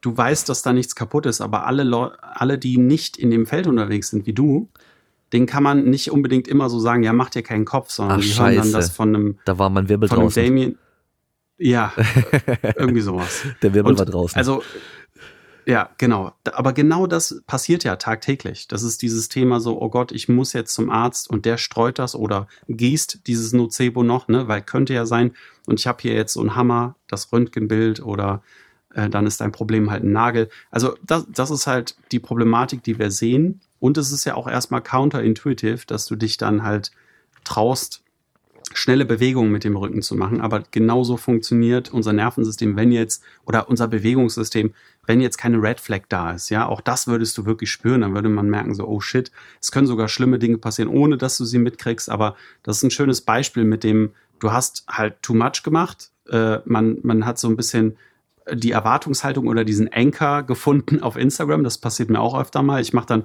eine Yoga-Runde mit und denke mir so halb so wild, fahre morgen einen Tag danach Mountainbike und habe den Muskelkater meines Lebens, weil ich das einfach seit Wochen nicht mehr so in der Reihenfolge gemacht habe. Ähm, das muss einem einfach klar sein. So, da, wenn das Knowledge ist, dann, dann passiert dir das auch nicht, dass du denkst, so, okay, ich bin jetzt fragil. Leute, die sich so ein bisschen in der Psychologie auskennen, wissen ganz genau, dass wenn man, da, dass es daneben gehen kann, dass man sagen kann, mach dir keinen Kopf. Das ist schon nichts Schlimmes. Das kann auch was Negatives ähm, hervorrufen, aber eben auch ähm, nur eine Fehlinformation, dass man sagen kann, okay, das tut jetzt gerade weh, also gleich äh, wird der Schaden auch gleich groß sein, wie das weh tut. Diese Information macht ein, bringt einen so krassen Teufelskreis mit sich, das kann man sich nicht vorstellen. Man wird, ähm, man kriegt wirkliche Angst, also auf tiefster Ebene, verändert seine Position, dadurch wird es noch beschissener und so weiter. Also das ist total doof von unserem System, weil es einfach immer nur, was heißt doof? Es will uns schützen, ja um jeden, um jede Kosten quasi, die, die ähm, ja kein Risiko eingehen, nur so hoch springen, wie es muss. Aber du selber kannst dagegen steuern, indem du halt, du hast einfach nur Confirmation. Du hast so gesagt, nö, ist nicht kaputt. Guck mal, du bist jetzt super schnell auf Spannung gegangen, hast plyometrisch, bist du gelandet und siehe da, Bams. Dann denkt sich der Rücken, also um ihn jetzt mal zu personifizieren, der sagt dann so, ah, okay, falscher Alarm, danke für die Rekalibrierung, weiter geht's. So, ne? Und das kann man über viele ähm, Wege erreichen. Das Allerwichtigste ist nur, dass wir nicht in diesen Teufelskreis kommen. Und den sehen wir leider viel zu häufig, dass äh, ja, da der Schuldige in der Struktur gefunden wird, sehr schnell. Mhm. Da haben wir ja auch das äh, Beispiel mit der Patellatendinopathie. Ähm, weiß ich auch noch von Jonas, aber dass mhm. Äh, gerade das Knie, was in der Regel dann die Probleme hat, oftmals sogar mehr gesundes Sehnengewebe drin hat als das normale Knie oder das äh, nicht äh, schmerzhafte mhm. Knie, ähm, dass da halt sensorisch irgendwie was wahrscheinlich problematisch sein muss irgendwann. Und äh, genau. ja, also im Endeffekt wird halt da mehr gesundes Sehngewebe eingelagert, um dieses eben in Anführungszeichen ungesunde Sehngewebe oder verletzte oder sonst irgendwas ähm, auszugleichen, ja.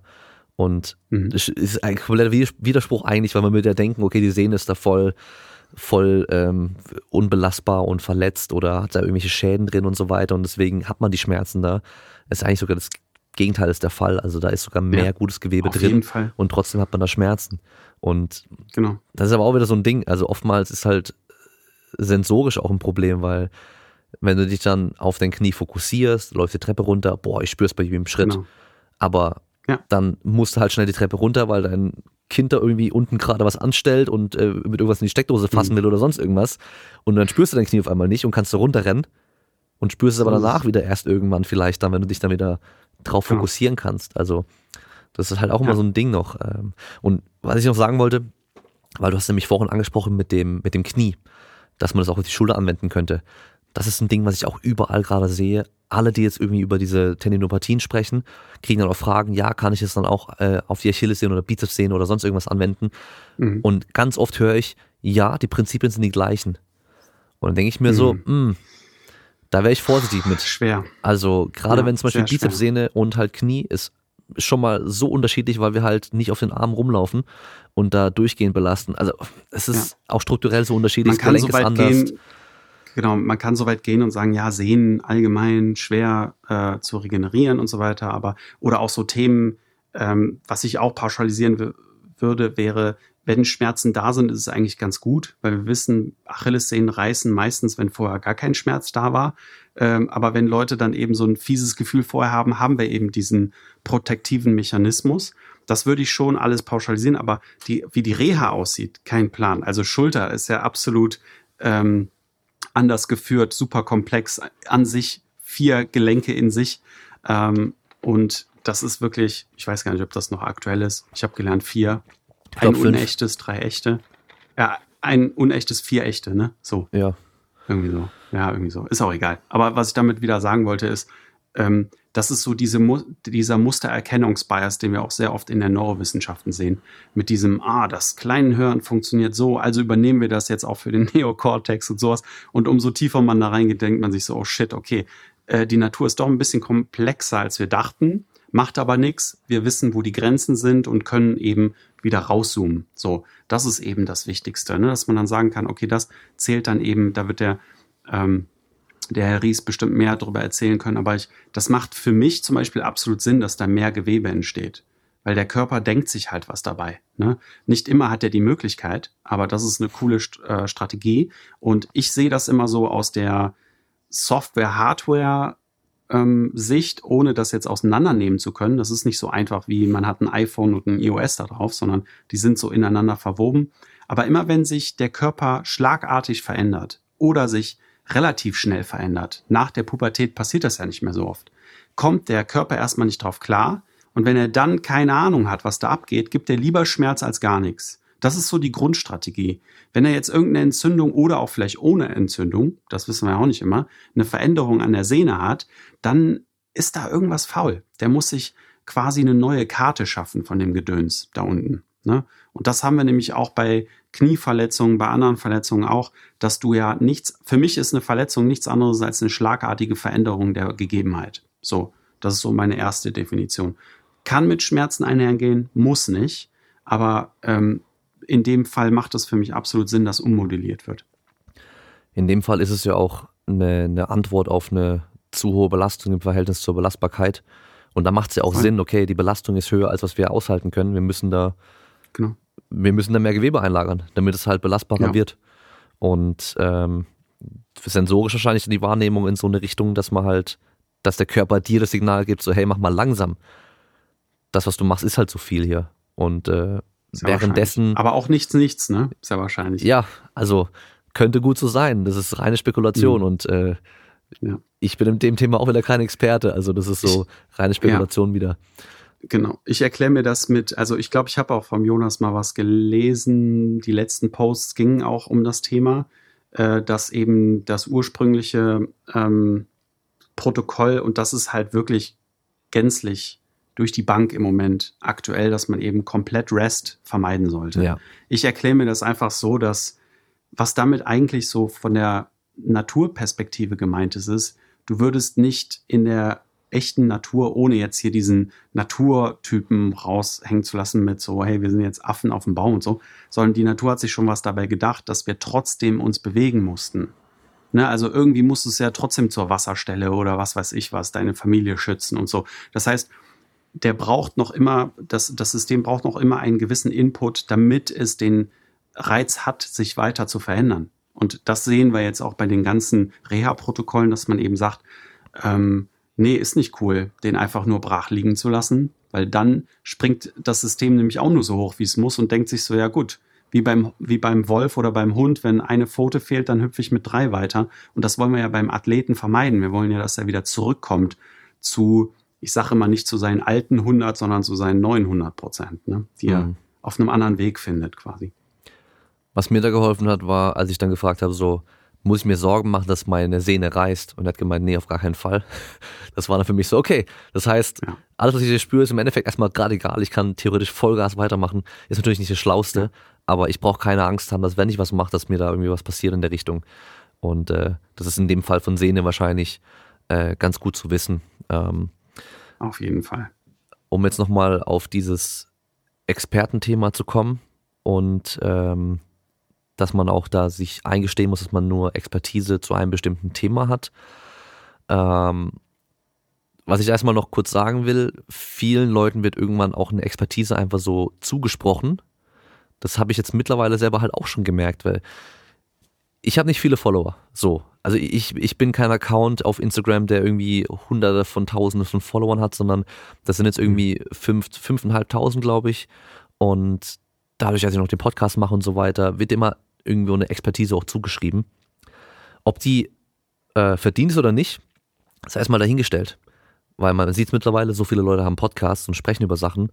Und ich glaube, ganz viele davon denen haben eigentlich gar nicht genug Ahnung, um über das Thema sprechen zu können. Oder auch haben gar nicht genug Ahnung, um einschätzen zu können, die Personen, die ich hier einlade, haben die Ahnung, wovon sie sprechen. Das sieht man mhm. nämlich auch ganz oft. Ähm, und auf jeden Fall werden die auf einmal dann Fragen gestellt zu Themen, wo, wo ich mich so selber auch so manchmal so frage, warum fragst du mich das? So, da, da schreiben mir Leute, ich stelle mir eine Frage zu irgendwas in den privaten Nachrichten oder auch teilweise in den Fragestickern, wo ich mich so, wo ich mir so denke, wieso fragst du mich das? So, ich bin jetzt, ich bin ja. von mir aus nur ein Instagrammer, ja, dann frag doch dein Instagrammer nicht, was du bei krassem Durchfall machen sollst oder so, weißt du? Keine Ahnung. Oder, oder ich, ganz oft sage ich, hey, bitte geh einfach zum Arzt und frag nicht irgendjemand bei Instagram.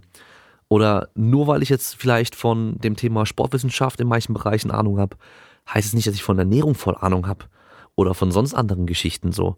Und ja, aber das, so funktioniert ja unser Gehirn leider. So ist es ja. Das ist ja dieser äh, bekannte Halo-Effekt, ne? dass du, wenn du eine Eigenschaft gut darst, äh, also präsentieren kannst, dass man denkt, dass alle anderen Eigenschaften auch positiv sind.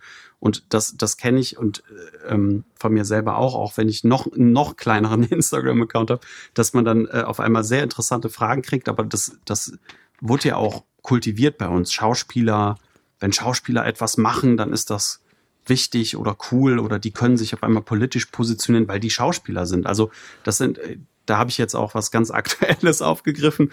Aber ähm, ich glaube und hoffe, dass die ähm, kritische Denkweise oder überhaupt die Generationen, die nicht ähm, Digital Natives sind, dass die das wirklich beigebracht bekommen, dass es eben eine Entkopplung von diesen Eigenschaften gibt. Nur weil einer hübsch ist, heißt es das nicht, dass ich dem mehr vertrauen kann. Das existiert nicht. Das gibt es zwar so in unserem Kopf, aber genau das passiert dann auch bei deinem Podcast. Da war der äh, zu Gast und der zu Gast. Da muss der Damien sich ja damit auskennen, weil wenn er sich mit so Leuten verbindet und ich habe seine Stimme gehört und sein Bild neben dem und so, das wird ja genutzt auch marketingtechnisch, dass man sich schön immer an irgendjemanden hangelt und dann diesen Halo-Effekt halt nutzt oder dieses dieser Blendeneffekt oder was weiß ich, wie man den nennt. Ne? Also das blutet so dann über äh, in die eigene Person und das, das wird halt rigoros ausgenutzt. Und da sehe ich dann zum Beispiel bei dir die Aufgabe zu sagen, was du dann auch machst, Alter, Physiotherapie-Frage hier, Stefan, bitte.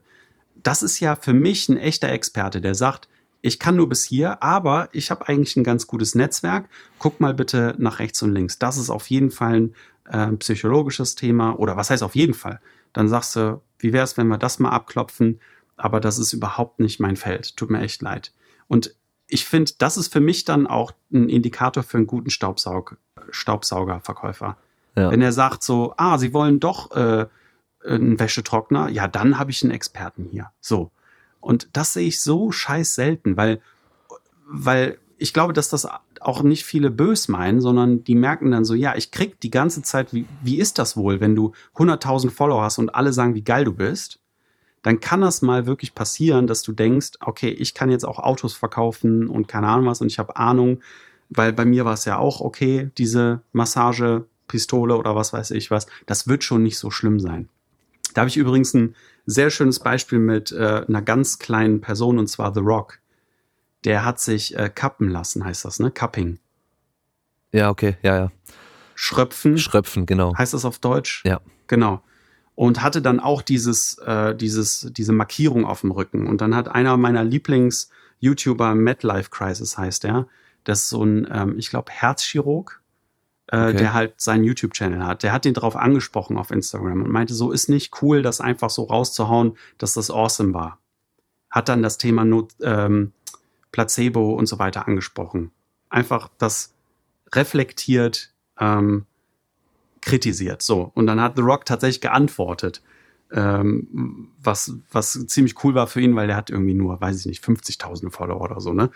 Und ähm, meinte so, hey, ist ja nichts Schlimmes passiert war, also der hat das so runtergespielt im Sinne von, ja, aber es ist ja nichts Schlimmes, wenn ich das so weitergebe. Und der hat dann eben diesen Standpunkt von dem Mediziner nicht verstanden, dass er sagt, Junge, dir hören Millionen Leute zu. Das macht was mit denen. Das, das ist eine Verantwortung, die du hast, eben keinen Scheiß zu verkaufen. Und ähm, das war für mich dann auch nochmal so ein Thema, wo ich dachte, krass, wenn, also der Typ, der ist richtig gut. Also wenn jemand mal einen neuen YouTuber äh, sucht, MadLife Crisis auf jeden Fall, kann ich nur empfehlen äh, sehr guter Kommunika Kommunikationsmensch äh, und sehr viel Wissen. Aber da ist mir dann aufgefallen, jeder hat dieses Problem und auch The Rock, wie geil man den finden kann, kann eben in so Fallen tappen und ähm, fördert das Ganze halt leider. Das, das ist halt ein Menschenproblem.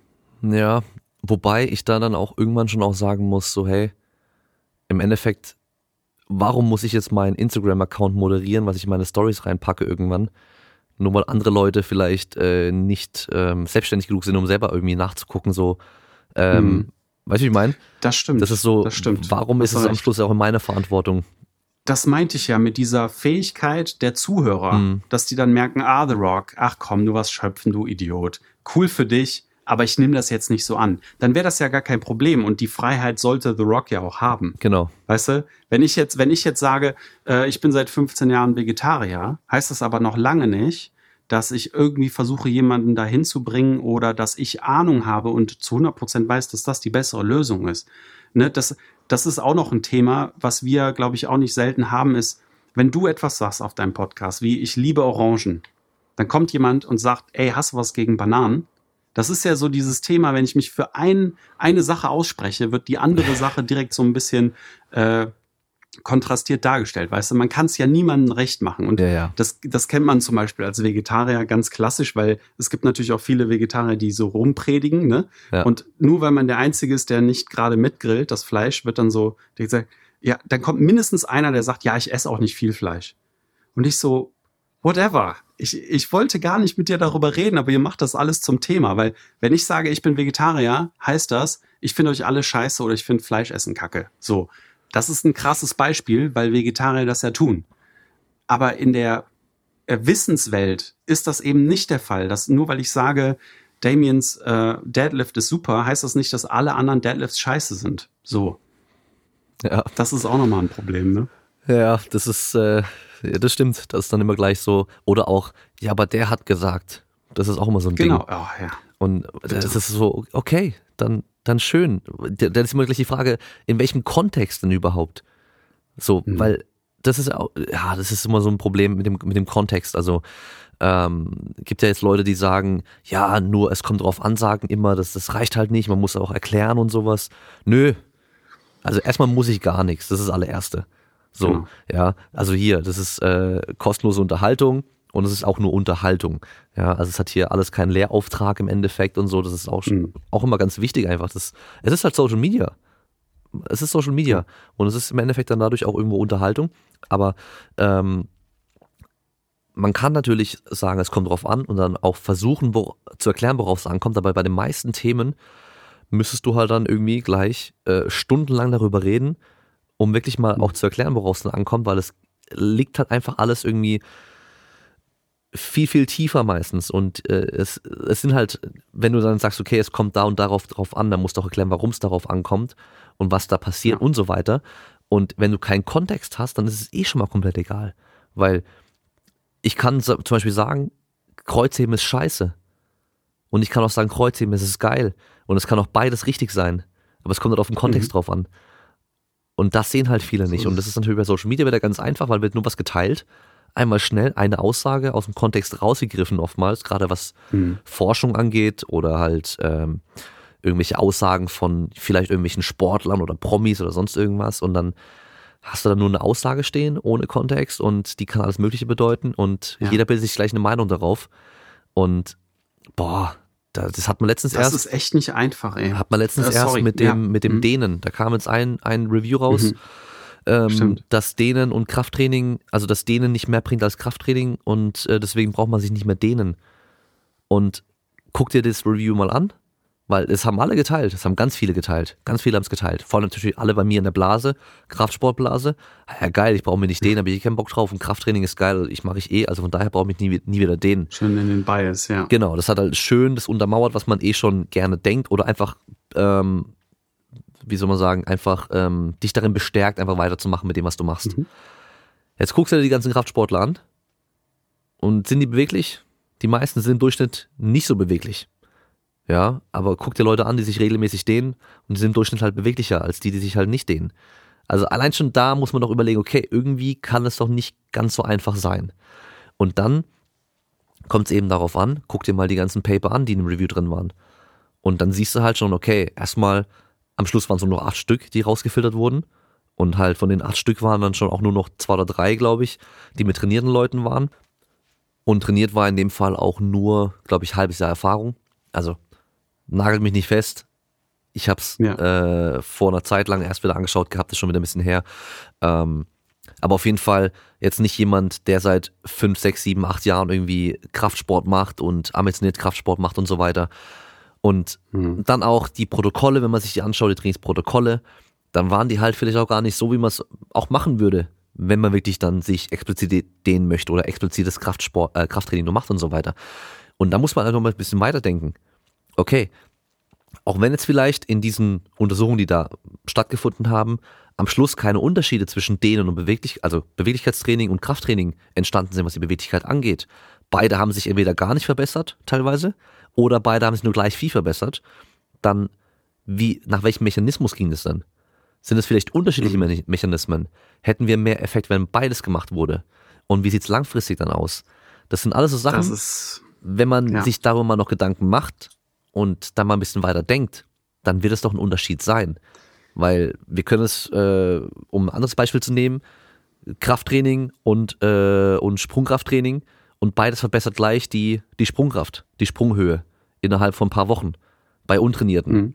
Machst mit Untrainierten nur Klar. Krafttraining, die springen höher, machst mit Untrainierten nur Sprungtraining, die springen ja. auch höher. Aber, Aber, Trainingsalter ist so wichtig. Das, das vergleiche ich immer mit, du kriegst Leute satt, indem du denen Fastfood gibst, wenn die halt am Verhungern sind. Du kannst mit Anfängern halt super viel machen und hast eine sehr große Wahrscheinlichkeit, dass irgendwas besser wird. Aber das, was du angesprochen hast mit der Dehnen- und Kraftstudie äh, oder mit der Review, ist halt, du hast jetzt schon so Sachen angesprochen, die man halt kennt, wenn man sich Studien anguckt. Dass man einfach mal schaut, so, ah, okay, krass, da fallen ein paar weg und werden hier jetzt nicht gerade Äpfel mit Birnen verglichen und ist darunter wirklich der Claim, dass man auf einmal nicht mehr dehnen muss? Oder wurden jetzt einfach nur in diesen Protokollen das gegenübergestellt? Das, also ich glaube nicht, dass ein guter Forscher sagen würde, ihr müsst jetzt Krafttrainingsmenschen, ihr müsst euch jetzt nicht mehr dehnen. Die Frage ist natürlich immer, was willst du? Und äh, sowieso, wenn es um Bewegung geht, wenn da kein Fahrtransfer drin ist, interessiert mich das sowieso nicht. Also wenn ihr nicht vorher oder nachher irgendwie, weil was ist denn das Ziel? Soll der Krafttrainer, äh, Krafttrainingstyp danach besser sein in seiner Aufgabe oder will er im Alltag wieder mobiler sein? Dann muss das halt abgefragt werden. Dann so, aber es, das Problem bei diesen Studien, die ich häufig sehe, ist, es gibt keinen Fahrtransfer, also es wird kein Retention-Test oder sowas gemacht im Nachhinein und die kannst du auch nicht normieren. Es ist so schwer und da, da hast du im Endeffekt auch diese Common-Sense-Karte gezückt mit, ja, irgendwie mit mehr Muskelmasse und Gelenke sind einfach ein bisschen voller mit wirklich echter Masse, kann es tatsächlich daran wirklich problematisch werden mit äh, der Mobilität. So. Und Leute, die sich vielleicht dehnen, haben eine andere Priorität oder sind im anderen Sport, in einem anderen Kontext und haben noch andere Faktoren, dass man dann einfach sieht, ja, vielleicht ist Dehnen in diesem Fall sinnvoll. Also ich war auch immer früher so direkt so, ah, Dehnen, voll der Scheiß. Und dann kommt Physio mit Science um die Ecke mit, ha, äh, da passiert etwas mit deinem äh, äh, Kapillarsystem. Anscheinend ist das gar nicht so doof, die Muskelspindeln einfach mal Guten Morgen zu sagen und so weiter. Also die Frage ist immer, wofür machst du den Scheiß? Nur, es wird schwierig, wenn man eben wieder so als heiligen Gral sagt, so, wir machen 20 Minuten statisches Dehnen, obwohl man im Fußballclub FIFA 11 Plus machen könnte und ein ordentliches Aufwärmprogramm. Da hört es dann halt wieder auf. Aber Krafttraining mit Dehnen und so, da, da, da höre ich eigentlich meistens nicht mehr hin. Ja, und vor allem beim Review war am Schluss die Aussage eigentlich nur, dass es keinen Unterschied macht. Dass beide ja einen gleichen Effekt haben auf die Beweglichkeit. Und wie es aber dann auf Social Media rumgeschrien wurde, ja, er macht einfach Krafttraining und ihr braucht nur nicht den. Aber mhm. das, das war nicht das die Aussage. Krass, ne? Das war nicht die Aussage. So Flüsterpost. Es gibt zwar, ähm, es gibt zwar ein Paper oder, oder es sind mittlerweile, glaube ich, drei oder vier, weil halt auch Antworten darauf kamen und dann wieder Antwort auf die Antwort und so weiter, dass man mhm. ähm, Beweglichkeit rausnehmen soll aus dem, ähm, boah, wie sagt man, wie würde man es auf Deutsch sagen, aus dem, ähm, als, als Fähigkeit, die irgendwie wichtig wäre. Weißt du so? Ah, mhm. ähm, und dann kam immer da eine, eine, Antwort drauf und dann wurde einiges missverstanden und so weiter, aber das oh, heißt philosophisch schon. Heißt mhm. aber auch nicht, heißt nicht dehnen, sondern Beweglichkeit. Als, als irgendwie ja. Fähigkeit für Gesundheit oder so in der Richtung, weißt du? Weil liegt wahrscheinlich auch eben daran, Früher dachte man ja, okay, wenn man unbeweglich ist, dann kriegt man halt irgendwelche Schmerzen und so weiter und so weiter. Aber genau. so ist es halt nicht. Mhm. Und ähm, das wissen wir mittlerweile ja auch. Und deswegen könnte man das wahrscheinlich da auch einfach auch weglassen. Ähm, vielleicht sogar auch als grundmotorische Fähigkeit. Weißt du? Ja. Nach Bös ist da ja, äh, Beweglichkeit ist dann ein, ein Fass, was der aufmacht, ne? Ich glaube schon. Die motorischen Fähigkeiten. Genau, genau. Da gehört äh, Beweglichkeit mit dazu. Genau. Und da ist halt ist eben. Ist halt ein Eimer, also da ist ja, sind ja so Leute wie Franz Bosch oder ganz viele aus der Skill Acquisition Ecke sind ja dann schon ähm, so auf dem Weg Strength und Coordination oder Beweglichkeit und Kraftfähigkeit, die hängen so miteinander zusammen. Das waren halt ein paar Buckets, die wir aufgestellt haben, damit wir das irgendwie verstehen. Äh, aber die Realität in so Eimern versuchen, so auseinanderzunehmen, ist halt immer schwierig. Ne? Ähm, wir kennen jetzt mehr Wirkmechanismen. Wir wissen, dass ähm, ja, diese, diese Auf, Aufteilung Passiv und Active Range of Motion halt im Sportkontext, da, da, das ist auch wieder so ein schönes Beispiel von so einem Jenga-Turm. Ne? Wenn du nämlich das verknüpfst mit äh, Performance oder mit ähm, Verletzungsaffinität und so weiter, dann, dann spinnst du die ganze Zeit deine Hypothesen weiter. Dabei ist uns einfach klar, dass wenn du einen Sportler hast, der sehr viel nach vorne arbeitet, ganz bestimmt quad-dominant ist. Und Leute, die wie Volleyballer nach hinten laufen, nach rechts, nach links, natürlich andere Beweglichkeitsmöglichkeiten haben als ein Hockeyspieler. So, Punkt. Das war's. Der Baum ist anders gewachsen als der andere Baum, weil der guckt so in die Sonne und der so. Aber warum das immer alles, diese, dieser Lineal-Effekt, ne, dieses alle müssen symmetrisch rechts und links und du musst deine Füße berühren können mit deinen Händen, da, das ist aus diesem Jenga-Turm gewachsen. Aus dieser erst zunächst falschen Hypothese. Mhm. Bescheuert. Da hatte ich jetzt gerade auch erst ähm, bei Instagram was geteilt von einer amerikanischen Gewichtheberin, die im, äh, im Superschwergewicht oder Schwergewicht, ich weiß gar nicht, wie man so Gewichtheben nennt, also offene Klasse startet und ähm, zwei Bilder gezeigt hat. Eins, wo sie eben eine Reißkniebeuge macht, aber halt ohne Gewicht Hm. und dabei halt relativ viel Vorlage im Oberkörper und halt auch die Arme gehen halt komplett nach vorne Hatte ich gesehen. weg. Genau, hast du ja Mhm. gesehen. Und Mhm. hat sie halt geschrieben drunter, ähm, lasst euch nicht irgendwie ähm, demotivieren von oder oder hört nicht auf, Gewichtheben zu machen, nur weil ihr ohne Gewicht nicht runterkommt in die Position. Weil hier habt ihr das Beispiel, ich komme halt ohne Gewicht auch nicht in die Position rein, aber mit Gewicht, also mit 123 Kilo, glaube ich, war ihr, ihr, ihr Reißen, Mhm. ähm, kann sie wunderbar reißen. Krass. Ja. Und Ja. dann halt kam von einem, Kontext. von einem, äh, habe ich eine Antwort bekommen von jemandem darauf. Äh, ich glaube Gewichtheber. Ja, ähm, ich finde ja cool, was du machst, aber das ist einfach Bullshit. Da muss ich dir widersprechen, so. Okay, so, erstmal, ja, Ja, okay. ihre Aussage wird zu meiner, weil ich sie teile.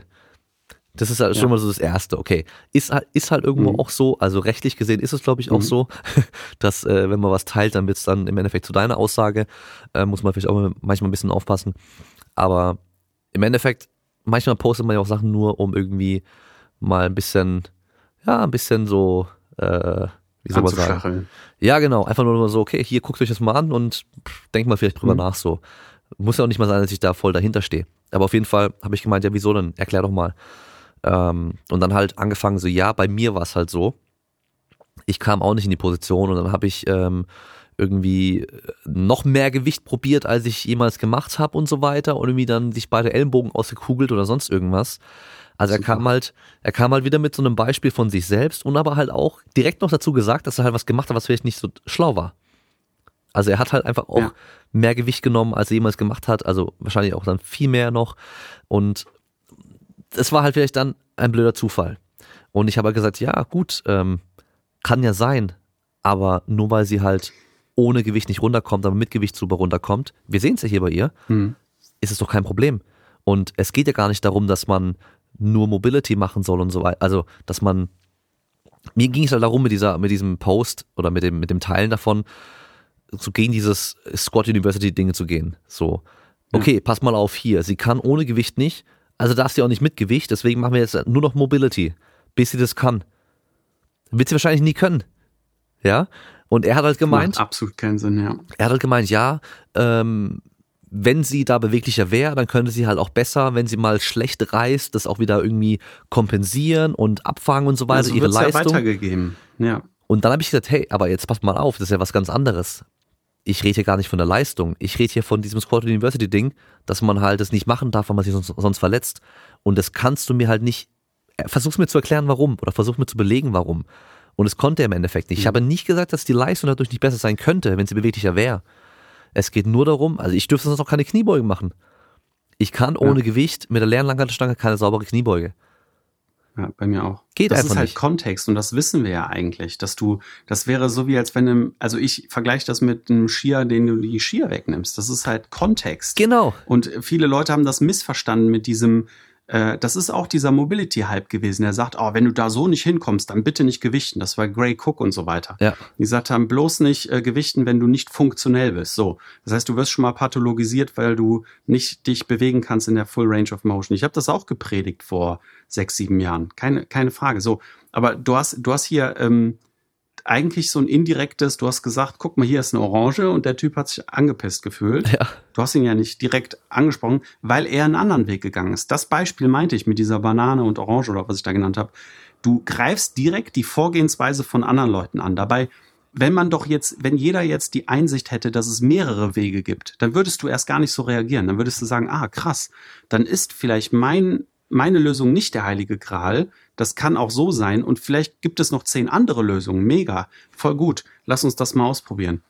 So, und das, das ist eben diese Grundproblematik, die ich sehe, wenn man eben so etwas teilt. Ne? Und ich würde dann einfach inhaltlich sagen, ja, sorry, ich sehe da keine andere Lösung. Für mich macht es absolut Sinn, dass du im Kontext trainieren solltest. Und wenn dann auch der nächste, die nächste, nächste Diskussion wäre, ja, aber dann könnte sie halt auch mal in einen Fehl, äh, in einen Fehlsnatch oder in eine komische Position gehen, dann würde ich sagen, ja, nee, sorry, dann muss sie halt auch da mit Gewicht arbeiten, weil unser Körper so hart spezifisch ist, dass du nicht ähm, simulieren kannst, irgendwo mal aus der Kurve zu fliegen. Du musst aus der Kurve fliegen, um da die Strategie zu lernen.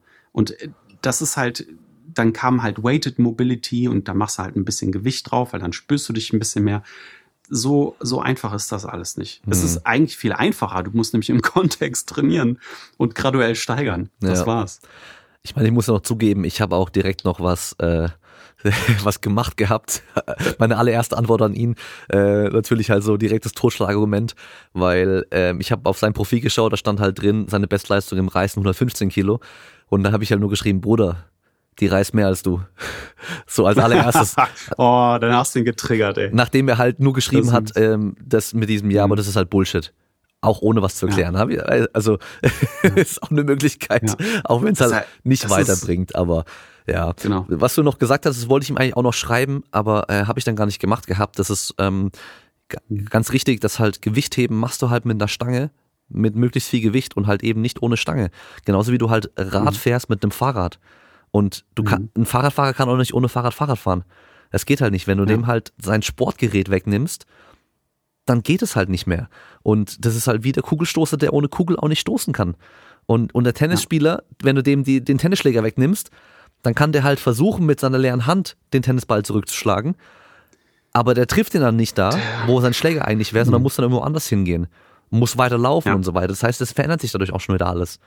Und dadurch wird es auch wieder Mega unrealistisch. Und ähm, ja, mehr, was ganz anderes. Da verändert einfach. sich mehr, als wir dachten. Ja. ja, das stimmt. Weil das, das Thema habe ich jetzt im Moment auch mit äh, zum Beispiel Rob Gray oder äh, Franz Bosch habe ich auch mit drüber gesprochen, die sehr intensiv in diesem Skill Acquisition Bereich unterwegs sind, aber auch alle anderen, die sich dahinter verstecken und nicht so proaktiv Kommunikation betreiben, ähm, dass eben diese, du siehst ja dann trotzdem diese Simulation, ne? Dass man dann sagt, ja, Moment mal, das, was Damien und Patrick da gerade sagen, das kann ja nicht stimmen, weil es gibt ja voll oft auch so Trockenübungen, Schattenboxen und keine Ahnung was. Für mich sind das von der Lernperspektive und von der Belastungsperspektive sind das wirklich nur Lückenfüller, weil wir einfach wissen, sensomotorisch, die passen, also Sensomotorik gibt's nur im Paket, erstens. Und zweitens passt du, es gibt keine einzige Studie und bitte an alle Hörer, die eine kennen, schickt sie mir, die zeigt, dass irgendeine Intervention, die so Trockenübungen darstellen oder halt äh, Hand-Augen-Koordination verbessern soll, dass es einen Fahrtransfer in die Sportart gibt. Gibt es nichts, del nada. Denn unser Gehirn denkt sich so, hm, interessanter Kontext. Ich habe aber hier ganz andere Constraints, also ganz andere Leitplanken, also nutze ich auch eine andere Strategie. Das sieht man in den Studien, die Daniel Kalic und ich auch immer gerne kommentieren mit diesem äh, Virtual Reality Gedöns, ne, mit, mit einer Kamera oder man guckt sich einen Film an und dann gibt's dann Elfmeterschuss und du sagst dann rechts, links und so weiter. All diese kognitiven Geschichten und auch diese Trockenübungen sind zwar cool, vielleicht um den Menschen mental kurz darauf vorzubereiten, ne? Sage ich auch zum Beispiel zur Slackline, hat nichts mit Skifahren zu tun, aber wenn er die ganze Zeit keine Confidence mehr in seinem Knie hat und sagt, ey, im Ski, äh, im Tief, Tiefschnee, dann wackelt mein Knie mal so, dann, dann setze ich den halt mal auf eine Slackline. Dann hat er seine Confidence wieder und äh, gut ist. Aber ein Trainingseffekt und ein Lerneffekt, den sollte man ähm, nicht erwarten. Würde dann ähm, Visualisierung dann als eigentliches Ding dann sehen, weil halt theoretisch da alles dann gleich, gleich ist, nur halt wird es nicht in echt mhm. durchgeführt? Ja, das ist nochmal ein anderes, ähm, ein sehr interessantes Buch, was ich aufschlagen würde. Ich glaube schon, dass das einen Mehrwert hat, ähm, aber nicht so, wie viele Leute ähm, das darstellen. Also ich weiß, dass es in der Schmerzforschung interessant ist, ne, dass man sich Bewegungen vorstellt, die wehtun und dann hast du halt den prämotorischen Kortex, der aktiv ist und so weiter. Ähm, ich glaube nicht, dass es alles so leicht aufzudröseln ist. Ähm, es ist aber zum Beispiel eine Praxis bei ähm, Jetpiloten, dass die sich die ganzen Manöver wirklich auf dem Stuhl vorstellen können und das scheint wirklich äh, Besserungen zu geben. Ähm, oder zu provozieren. Das, das gibt ja es die, schon. Die Bobfahrer machen das ja auch und die Bobfahrer, die Ski, genau. Äh, wie heißen sie? Die Ski Freestyle, glaube ich, wird sie genannt. Ähm, Freestyle, genau. Da kannst du die Bewegungskopplung durchgehen. Das ist dann aber kognitives Wissen. Funktioniert letztendlich, wenn du äh, noch eine kognitive Kapazität in dem Sport hast und das dann quasi so ein bisschen automatisierst. Aber ich muss auch sagen, dass das in meinem, also aus meiner Perspektive macht das so fünf bis zehn Prozent aus. Ne, das, das gibt dir Sicherheit vorher und das kannst du auch nicht entkoppeln. Was passiert da eigentlich? Beruhigst du dein System und bereitest das darauf vor, weil du ähm, dich schon mit dem Thema beschäftigt, beschäftigst oder ist es wirklich so ein Wirkmechanismus, dass unser Gehirn sich so denkt, ah, okay, ich habe schon das ganze Muster, äh, ich simuliere alles, was ich tun muss. Da, das würde ich eher skeptisch, äh, da wäre ich skeptisch so, weil es gibt sehr viele Ansätze aus der Psychologie und Neurologie, die sagen, wir haben eigentlich gar nicht so Modelle in unserem Kopf, die wir so abrufen können, sondern wir reagieren ganz krass auf die ähm, schon sehr komplexen Informationen in unserer Umwelt und dann wäre das wirklich tatsächlich hinfällig. Also ich würde es eher so auf der psychologischen Ebene bis jetzt ähm, abspeichern und sagen, mir bringt das Ruhe, wenn ich zum Beispiel, ich bin ganz schlechter Wakeboarder, bin aber damit in Kontakt gekommen. Ne? Dann stelle ich mir natürlich auch vor, okay, wann kommt dieses scheiß Obstacle, wo ich mich immer hinlege? Ah, okay, das kommt am Ende. Dann beruhigst du dich da, dann fährst du da ein bisschen ruhiger und so weiter. Also diese Dinge geben dir ja auch irgendetwas hm. auf der Ebene. Ne? Ich erinnere mich da nur an äh, ein Video von der Ski-Freestylerin, die hm. ihre das, was sie halt fahren wollte, mit den ganzen Tricks, die sie machen wollte, halt im Kopf also halt vor alles durchgegangen ist und aber auch ihren Körper entsprechend bewegt hat, wie sie ihre Arme mhm. zieht und so weiter, hat die Augen dabei zugehabt und die hat auch gemeint, dass sie sich da halt auch alles ganz genau vorstellt, also wie dann auch der Wind mhm. sich anfühlt, wie der Schnee sich anhört unter ihren Ski und wie der sich anfühlt und auch allein schon das Summen von den Scheinwerfern und so weiter. Also die das halt ja, versucht, krass, so krass. echt wie möglich ja. sich halt vorzustellen, wie es halt geht. Und ähm, ich glaube, wie beim Bobfahren ja auch, ist es halt einfach nur eine Möglichkeit, das sozusagen nochmal halt öfter zu üben, weil du halt nur ein paar Mal das Ding runterfahren kannst vorher. Ja. Und ähm, wahrscheinlich halt besser als nix. Kann ich mir gut vorstellen. Genau, besser als nichts. Und es sind halt auch krasse Menschen, die das machen. Also in der Schmerzforschung finde ich es sau schwer und habe damit keinen Erfolg. Und auch die Studienlage ist so ein bisschen semi-cool, wenn es um diese Visualisierungsübungen geht, dass man sagt so, okay, stell dir jetzt vor, dein Rücken geht in die Position, weil die Leute eben noch nicht die Fähigkeit haben. Das sind nicht so krass geskillte Beweger, hm. dass die so automatisiert unterwegs sind, dass sie sich währenddessen Gedanken machen können, worauf die Bock haben, gleich was äh, was die essen oder so. Ne? Das, das haben die ja noch nicht. Und deswegen, ähm, Leute würden nicht an die Scheinwerfer denken, also sei es drum im Alltag, ja, dass die dann die Waschmaschine im Hintergrund hören. Und das, das stimmt tatsächlich, umso besser du das natürlich simulieren kannst, desto äh, größer wird dann auch bestimmt der Erfolg sein. Aber da kenne ich mich auch nicht so mega aus. Ich habe mich nur mit der Thematik beschäftigt. Äh, ich weiß nur, dass so sensorisch isoliert von Motorik äh, sehr, sehr bis gar keinen Sinn macht. Hm, ja. Sehr, sehr wenig bis gar keinen Sinn so. Äh, was ich halt äh, zu dem ganzen äh, Neurokram und so weiter weiß im Zusammenhang mit Bewegung, ist eigentlich halt eher andersrum. Also nicht so, wie es halt bei der Neuro, äh, Neuroathletik irgendwie gemacht wird, dass man halt im Hirn sozusagen anfängt und dann halt dafür mhm. auf die Bewegung oder die Athletik halt irgendwie einen Effekt hat, sondern halt eher andersrum dass du halt durch dein Training, durch deine Bewegung und so weiter, durch Belastung halt bestimmte Prozesse anregst, äh, wie zum Beispiel BDNF-Ausschüttung und den ganzen Kram, was dann Effekt haben kann auf die exklusive Funktion und die dann halt auch wieder als Mediator für andere Sachen, Gesundheit, Leistung und so weiter, sich dann halt auch wieder positiv auswirken können. Mhm. Aber da geht's halt andersrum.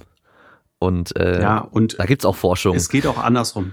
Ja, genau. Ja. Es geht äh, andersrum und andersrum, was ich damit meine, ist, dass wir nie sagen können, wo ist der Startpunkt. Ähm, das ist das Problem bei diesen brain-based oder gehirnzentrierten Ansätzen, dass die sagen, so, das ist der heilige Gral. Wir wissen einfach, dass es ultimativ viele Feedback-Loops gibt, sogar von der Motor-Unit selber wieder zurück, wo es überhaupt gar nicht erst zum Rückenmark oder zum Gehirn geht. Da kommen wir dann ganz schnell in diese Complex Dynamical Systems Approaches, äh, wo man einfach sich relativ schnell klar macht, dass nicht alles nur parallel und seriell verschaltet ist und dass man sagen kann, so hier fängt's jetzt an. Dass kein, kein Motor-Learning, äh, keine Motor-Learning-Theorie kann das komplett begreifen, wie das funktioniert, dass wir perceiven, um zu acten und acten zu perceiven. Also du machst quasi alles immer parallel und gleichzeitig. Und deswegen hast du eben diesen Top-Down- und Bottom-Up-Effekt, die du nicht auseinandernehmen kannst. Die, also du hast gerade eine Umwelt, bewegst dich in dieser Umwelt und diese Umwelt ist jetzt verglichen zu deiner Position wieder neu. Das heißt, du, du hast ja immer wieder eine neue Wahrnehmung. Und das ist, das sind so Grundfragen, wenn du dich ein bisschen so in der Neurowissenschaft äh, mal orientierst und dir die großen Bücher anguckst oder die echt krassen Autoren, die auch super humble sind, dann verstehst du auch relativ schnell, warum die humble sind, weil die selber noch nicht viele Antworten haben auf ganz, ganz schön große Fragen. Es gibt nur ein bisschen näher zur Wahrheit, wie Nikolai Bernstein oder so, die, die halt schon ziemlich coole Sachen gemacht haben, Gibson und auch andere Leute, wo man dann gemerkt hat, okay, die sind sehr schwer auszuhebeln. Aber auf, ein, auf eine Idee, zum Beispiel auf das Motor Programming, einfach nur so etwas aufzubauen wie Neuroathletik, da, da sind ja noch ganz andere Claims drin. Ich will jetzt keinen Strohmann aufbauen, ne, sondern da geht es ja um dieses Functional Neurology. Das ist ein ganz anderer Werdegang, der kommt aus der Chiropraktik. Das ist ja das ganz Verrückte. Das kommt nicht aus der Neurowissenschaft, sondern von einem Carrick-Institut.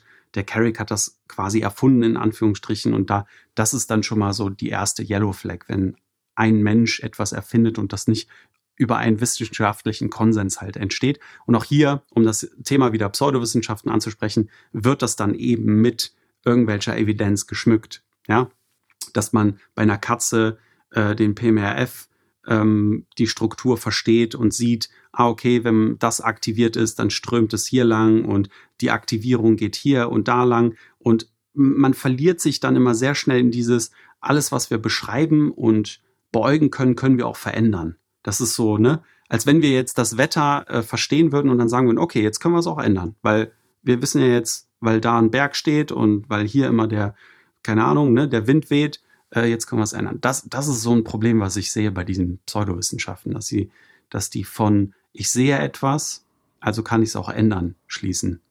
Finde ich super weird. Woher das kommt, weiß ich nicht. Und was da auch echt auffällig ist, es sind nie Leute vom Fach. Es sind immer irgendwelche Außenstehenden, die auf einmal mehr durchchecken als die Experten vom Fach. Mega. So.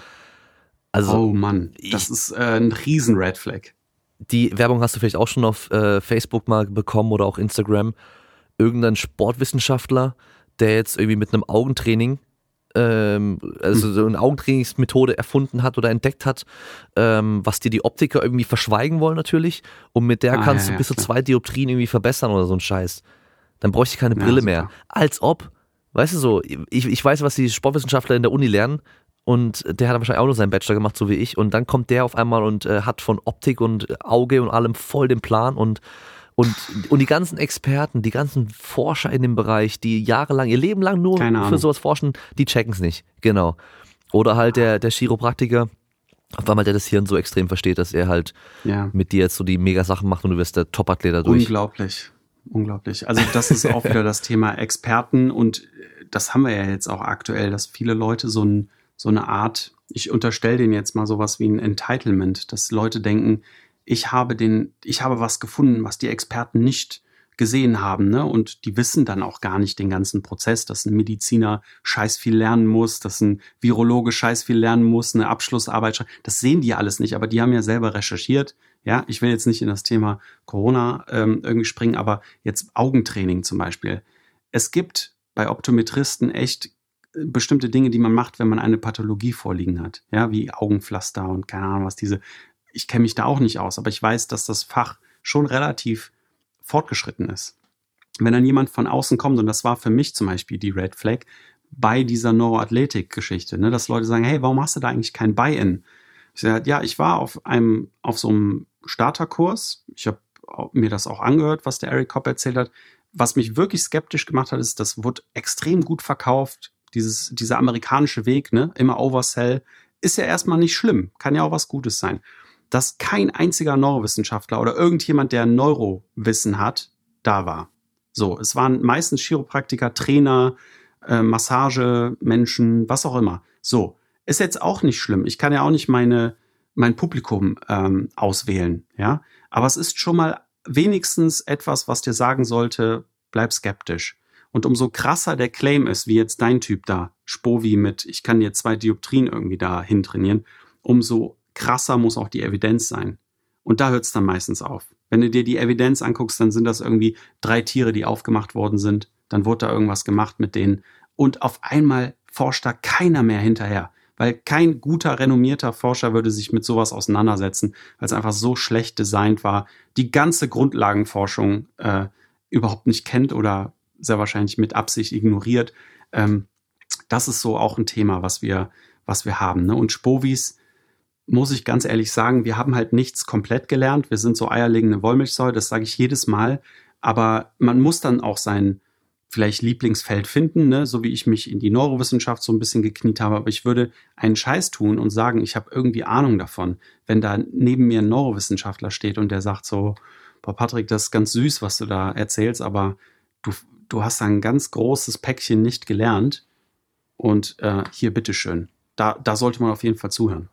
Ja, das ist auf jeden Fall, auf jeden Fall richtig und wichtig. Ähm, wenn die Evidenz da wäre, dann wären nämlich alle schon drauf ja, gekommen. Das kommt ja. Das ist so das, ein, so das eine Ding nochmal und dadurch, dass die das ganze Grundwissen nicht haben von, den, von diesen Themen, dadurch kommen die wahrscheinlich dann auf solche Entdeckungen, wo andere natürlich dann sagen würden, so, hey, jetzt warte mal, aber keine Ahnung, mit all dem anderen Wissen, was wir haben, das kann gar nicht sein.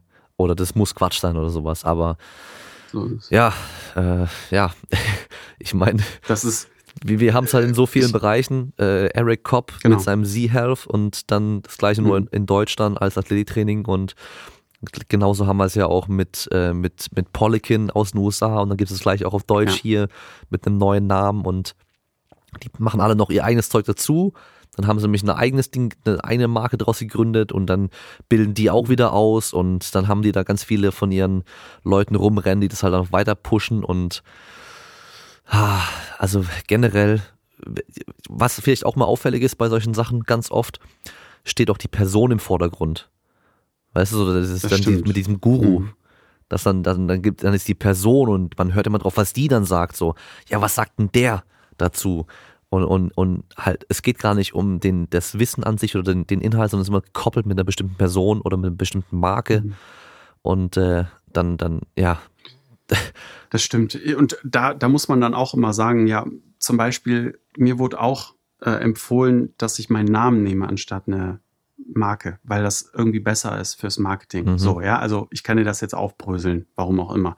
Ähm, dass Leute sich ein bisschen besser damit identifizieren können, wenn man den Menschen und dass man nicht so lost ist in so einer großen, äh, so einer Company-Name, ne? Dann hat man vielleicht nicht so viel äh, Trust sozusagen. So, ähm, aber trotzdem kann man das, wie du sagst, so als einfach nur als Warnung äh, nehmen. Das, äh, das, das heißt nicht, dass es immer Quatsch ist, aber es ist tatsächlich so, dass eine Gurification sehr häufig stattfindet. Und zum Beispiel das ganze Pain Science Ding wurde von bestimmten Physiotherapeuten nach Deutschland so gebracht, über Lorimer Mosley und so weiter. Und Lorimer, der sagt dann auch immer, wenn ich, wenn ich sage, ja, in Deutschland, ich hatte den mal kurz gesprochen und meinte so, in Deutschland haben wir noch nicht so viele und äh, dann ist irgendwie dieses Wort Rockstar gefallen und so. Dann wurde er direkt so meinte, oh Gott, ich will auf gar keinen Fall der Guru sein, auch wenn sein Name natürlich in aller Munde ist. Und irgendwie merkt man dann aber auch die Einstellung von ihm, dass er immer nur sein Team nach vorne stellt.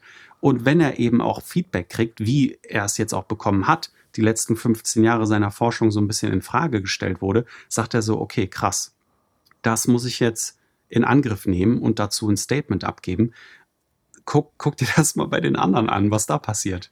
Das ist absolut genau das Gegenteil. Das ist Sandkastenverhalten mit ich habe recht und guck mal, hier sind meine Paper, kannst du selber lesen und ähm, verstecken sich dann auch noch hinter so Systemen, wo du dann auch Geld bezahlen musst. So, ja, hast du die Fortbildung gemacht, ja, dann brauchst du auch nicht weiterreden. So, hm. das ist alles, das sind alles für mich die klassischen Zutaten von der Pseudowissenschaft. Ja. Sorry. Ja, wenn du dann der, der Rockstar bist, dann bist du im Endeffekt halt der Guru und dann wird aus Prinzip erstmal geglaubt, was du halt sagst so. Und das ist auch schon mal gefährlich, weil dann ist man vielleicht auch selber dazu verleitet, halt irgendwie mal auch Aussagen zu treffen, wo man sich gar nicht ganz sicher ist. Ja, und das geht so wahrscheinlich auch ganz schnell. Und äh, zum Beispiel bei diesem Knees over Toes Guy ist mir halt gleich aufgefallen, sein äh, ATG System, weißt du, dann gleich und dann die ganzen Namen von den Übungen das sind ja ganz normale Übungen, aber die haben dann immer auch einen Namen nach seinem System okay. und so weiter, weißt du, dass du halt immer gleich, okay, ist halt immer gleich das Ding so. Branding. Genau. Mhm. Oder was auch interessant ist, ähm, Beispiel Callister Red. Der hat ja, glaube ich, jetzt äh, die, die dritte Marke oder Änderung, Namensänderung oder sowas Ready State. Genau, das hieß früher nicht ja. Ready State und äh, ich glaube zwischendurch war es Mobility Ward, ne? Mobility Ward, genau. Und dann war es eine Zeit lang, mhm. war er ja weg vom Fenster, dann kam dieses Rauchen, das neue Sitzen-Ding. Also da mhm. merkst du halt auch, okay, das eine, ich weiß nicht, ob dann der Ruf einfach schon irgendwie auch schlecht genug war oder dass die Leute halt irgendwie mhm. dann auch gemerkt haben, okay, das ist halt, gibt viel Kritik, neuer Name, neues Glück, so ungefähr. Ja, so ist es. Ja, ist wirklich so. Also mit Kelly Starrett äh, bin ich ja auch groß geworden sozusagen nach meiner Sportwissenschaft. Ich war im ersten deutschen Seminar von dem, im Mobility Ward tatsächlich. Ach krass. Ja, äh, habe mir das an, angehört, fand es auch echt gut. Ja. Dachte so, cool, kann man was machen und so. Und überhaupt CrossFit fand ich ganz interessant. Und äh, ja, und ich fand das ähm, sehr amüsant, dass ich äh, vor kurzem hatte ich ja mit ihm ein etwas längeres Gespräch über Instagram, weil ich ihn halt kritisiert habe. Ich habe einfach gesagt, Okay. fand ich nicht cool. Echt nicht. Weil da, da muss ich sagen, da war ich emotional aufgeladen. Den Andrew Huberman, den ich eben genannt habe, da hatte ich nicht die Fliege im Salat, sondern für mich war der Milkshake danach kaputt, Mhm. weil die eine Kollaboration gemacht haben. Und das ging mir so wirklich unter die Haut, dass ich da drunter geschrieben habe, sorry, worst Collab ever. So, Okay. ne? Also direkt nur auf emotionaler Ebene, gar nicht irgendwie kein Sach, äh, Sachfeedback, sondern dachte so, oh no, weil äh, ganz ehrlich, das ist auch super egoistisch, weil ich sage, hey, guckt euch die Sachen von Andrew Huberman an, der erzählt super viel geilen Kram und dann kommen Leute auf mich zurück und sagen, hey, der hat Kelly Starrett genannt. Und ich so, oh no, scheiße, ne? Ich weiß, wie Amerikaner funktionieren. Die sagen, oder was heißt Amerikaner? Leute in dieser Position, der hat 300.000 Follower, der hat 300.000 Follower. Also sagt man, hey, wir haben mal ein Bier zusammen getrunken. Das ist, heißt dann bei denen, wir sind Best Friends. Äh, Kelly Starrett, danke für all das, was du gemacht hast in der Bewegungswelt. Ne? Hat dann damit einen Pitch bekommen und so weiter. Aber das ging mir so auf den Sack, dass ich drei Tage nicht richtig schlafen konnte. Weil ich habe den auch schon so ein bisschen fast geheiratet. Ne? So schon ein bisschen... Äh, Er, muss ich er war sagen, schon fast dein Guru. ja, der war schon mein Guru, muss, muss ich sagen. Und da ist mir dann auch selber aufgefallen, wie schwer es mir fällt. Dann hat er zum Beispiel in der, der ist Neurowissenschaftler und hat dann in der Bewegungswelt was abgelassen. Da hat er einmal gesagt, okay, da müsste ich jetzt den Andy Golpin oder Jolpin oder wie der ausgesprochen Ja, wird, genau, der ist ja auch ein recht großer. Ja. Galpin, genau. Ähm, den müsste ich dann jetzt fragen. Das fand ich auch super. Aber dann hat er, dann lässt er sich auch mal in so einem Fluss. Und das wird mir und dir wird das auch passieren, weil wir sind nur Menschen. Und deswegen muss eben der Hörer auch ähm, die diese Tools in der Box haben, dass man sich immer wieder emotional so ein bisschen entfernt und sagt, es geht nicht um diesen Menschen, egal wie cool der ist, sondern es geht um das Wissen. Und 99,9 Prozent von dem, was er sagt, hat echt Hand und Fuß. Aber auch da, auch die Größen wie David Eagleman oder was weiß ich nicht was, da findest du immer eins, zwei Fehler im Buch. Dann kommt ein äh, Forscher aus der, äh, ähm, aus der Augengegend und sagt, das, was der da gesagt hat, mh, nicht so geil. So, und jetzt sind wir wieder bei unserer ersten Frage oder zweiten Frage. Werfe ich den dann komplett weg? Höre ich jetzt keinen Andrew Huberman mehr? Und ich war wirklich äh, persönlich angegriffen. So, weil, und das Lustige ist, ich war nicht der Einzige. Der Kelly Starrett hat sich so richtig angegriffen gefühlt. Es war super ulkig. Wir haben acht Stunden hin und her geschrieben. Der hat sich in diesen acht Stunden fünfmal verabschiedet und ist immer wieder gekommen. Okay, krass. Also es war schon ein sehr emotionales Gespräch, weil er gemerkt hat, so, boah, ähm, ich bin zwar nur ein kleiner Fisch, aber anscheinend habe ich den so richtig getriggert mit dem, was ich gesagt habe, auch in dem Chat, Aha. äh, wo der dann, äh, da hat er dann aber leider immer in die falsche Richtung geschossen bei mir. Gut, die Frage ist, was hat er davon? Was, was will er jetzt von mir? Ne?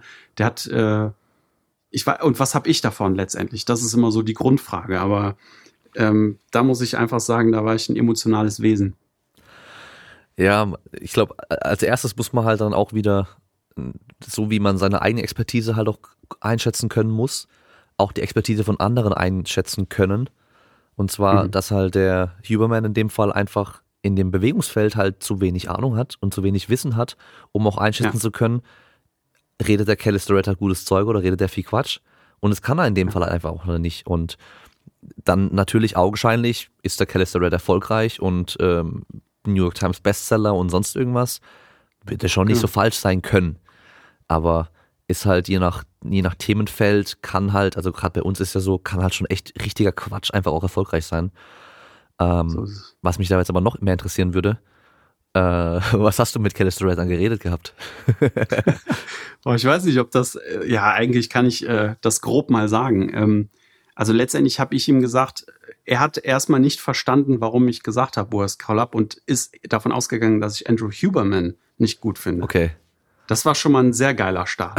Also er dachte, ich bin Fan von ihm und der meinte so, ja, kann ich nicht verstehen, weil ich habe eigentlich sichergestellt, dass er alles richtig weitergibt. Und ich so, nee, nee, nee, nee, Moment, Moment. Ich meine das genau andersrum. Und dann hat er erst gemerkt, so, ah, okay, krass, äh, da ist so ein Hater unterwegs. Aber ich war die ganze Zeit nett und habe mich bedankt für seine Zeit und so weiter. Und, der, und dann ging es sehr schnell zu dieser emotionalen Ebene, dass er sich angegriffen fühlt und meinte, ich bin nicht nur ein biomechanischer Typ. Ich und dann kam so der Knaller für mich.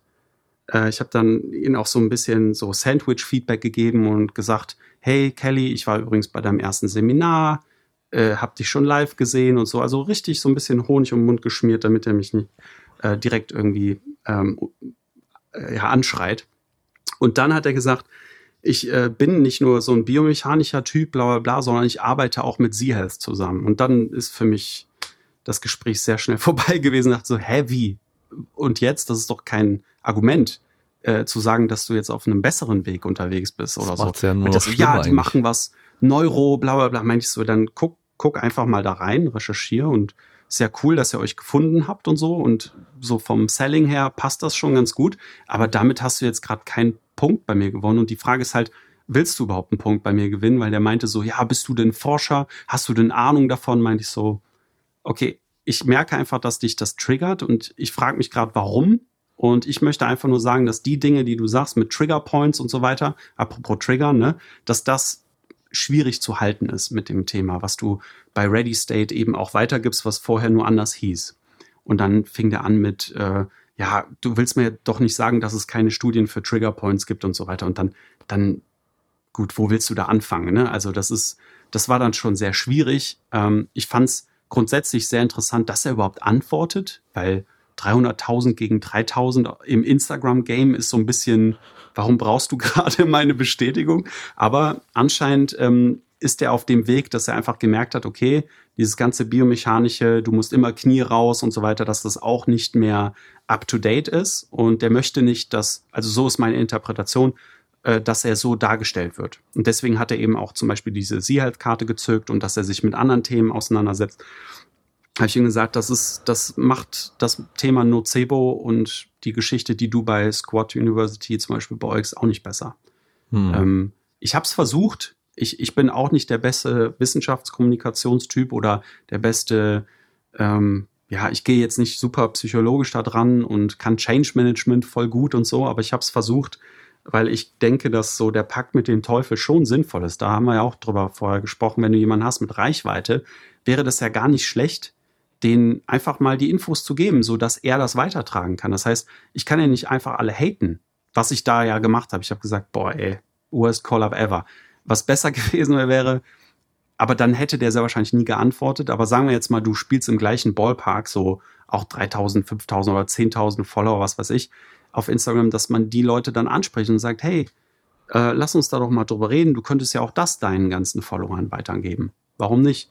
Wenn man sich jetzt nur gegenseitig hatet und dann die Fronten noch verstärkt, da kommen wir alle nicht weiter. Das, das glaube ich, äh, ist der falsche Weg. Mhm. Ja, das ist äh, sehr schwierig. Ähm, ich glaube, auch ganz viele von den ganz großen Accounts, denen geht es ja auch gar nicht darum, irgendwie jetzt super tolle Informationen weiterzugeben. Denen geht es darum, die aktuell äh, am besten sich zu verkaufenden Informationen weiterzugeben um sich halt besser zu vermarkten und noch mehr Follower zu generieren und dadurch halt auch mehr potenziell Geld zu verdienen. Das ist halt das große Ding. Und wenn man sich das mal anguckt, es gibt halt die, die, also die, die meisten Accounts, die da in der Richtung richtig gute Arbeit leisten, die sind halt klein. Und es gibt da halt auch nur ganz wenige, die halt dann auch größer sind, die dann zum Großteil gute Informationen halt auch bringen und ähm, da dann auch irgendwie eine Plattform nochmal bekommen bei noch größeren Sachen ähm, äh, Lane Norton oder Andy Galpin, die waren ja zum Beispiel bei Joe Rogan im Podcast schon. Ja. Das ist natürlich geil. Ja. Mhm. Und ähm, geht aber halt trotzdem unter. Gerade bei Joe Rogan, Total. der halt so viel Bullshit da halt einlädt, dann es geht halt trotzdem unter. Ja. Ähm, ist auch relativ klein geblieben, ne, der mit Andy. Ja. Ich. Also verglichen zu den anderen Views. Ja, es ist halt, ja, es ist halt dann einfach auch schade irgendwo. Ähm, mhm. Da ist wahrscheinlich Joe Rogan auch der Falsche weil der dann auch mit seinen Anekdoten immer kommt und ja, aber hier und bei mir, ich spüre das und bla und so. Und dann, mhm. ja, toll. Also. Ja. Das ist auch wieder ein Beispiel dafür, dass eben der Hörer, ich kann mir Joe Rogan angucken, so, und denkt dann immer so teilweise, okay, das ist Quatsch, was da erzählt wird. Auch dieser äh, vegane Typ, der dann da eingeladen wurde, ist nach diesem, wie hieß das, äh, Game Changer Gedöns. Ja, ja. Da, da hat er ja auch wieder so einen Kontratypen eingeladen und so, ne? Denke ich mir so, ja, ist ein ganz netter Ansatz, aber darüber habe ich auch dann Andrew Huberman war da drin, den kannte ich zwar schon vorher, aber dann dachte ich mir, der hat das, der hat die Plattform super genutzt. Der hat einfach, so wie Andy auch letztendlich, der, die haben keinen Scheiß erzählt, der hat die zwar irgendwo positioniert, aber da muss man eben vorsichtig sein und eben dieses Rüstwerkzeug trainieren und eben nicht sagen, alles, was bei Joe Rogan ist, ist geil. So, der Halo-Effekt sollte nicht bei ihm liegen, sondern bei den Gästen, die vielleicht dann eben entweder was Cooles mitbringen oder nicht. Ne? Mhm. Erschreckend so ist immer, das. wenn, wenn er halt über Sachen redet, von denen man selbst Ahnung hat und man einfach merkt, wie erschreckend wenig Plan er davon hat und was er da für Quatsch redet. Und dann gibt es aber halt sehr viele Leute, das finde ich so erstaunlich, die halt wirklich sagen, Joe Rogan ist unglaublich intelligent und er weiß so viel, der kann sich da äh, ebenbürtig mit denen unterhalten und so weiter, mit solchen Genies und keine Ahnung was. Und mhm. hey, Joe Rogan ist ein Comedian und er kann halt gut reden. Aber so wissenstechnisch, puh, du merkst halt echt, ja, dann Eloquenz. hat er jemand in seiner Folge und im nächsten Podcast erzählt er dann irgendwie einen Fakt daraus und umschmückt den mit seinem eigenen Zeug und dann flüstert ja, Post ja, des genau. Todes so.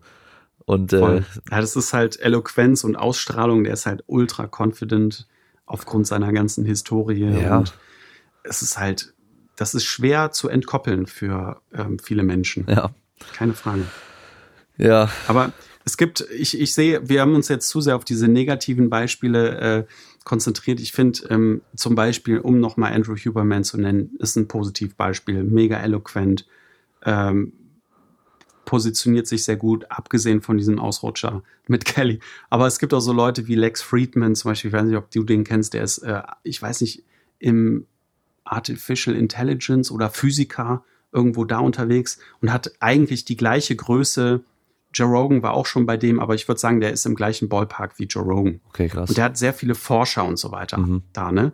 Und wenn du dem mal zuhörst, der ist so ein richtiger introvertierter Physiker halt. Ja und positioniert sich ganz, ganz anders, so dass bei ihm der Halo-Effekt gar nicht überhaupt erst eine Chance hat. Und er sagt halt auch jedes Mal so, boah, keine Ahnung, weiß ich jetzt, erzähl mir mal was und bring mir was bei, bitte. So, also diese, diese Möglichkeit gibt's ja auch. Und das würde dann den Leuten, die vielleicht nicht das Rüstwerkzeug haben, das alles ein bisschen einfacher machen. Also ich sehe die Aufgabe auf der Seite des Ohres und des Sprechers äh, oder des Mundes. So, um das Bild. Ja, gehören immer zwar dazu. Fertig zu kriegen.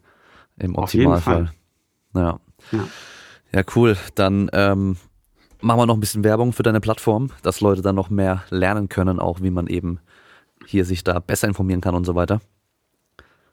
Gerne.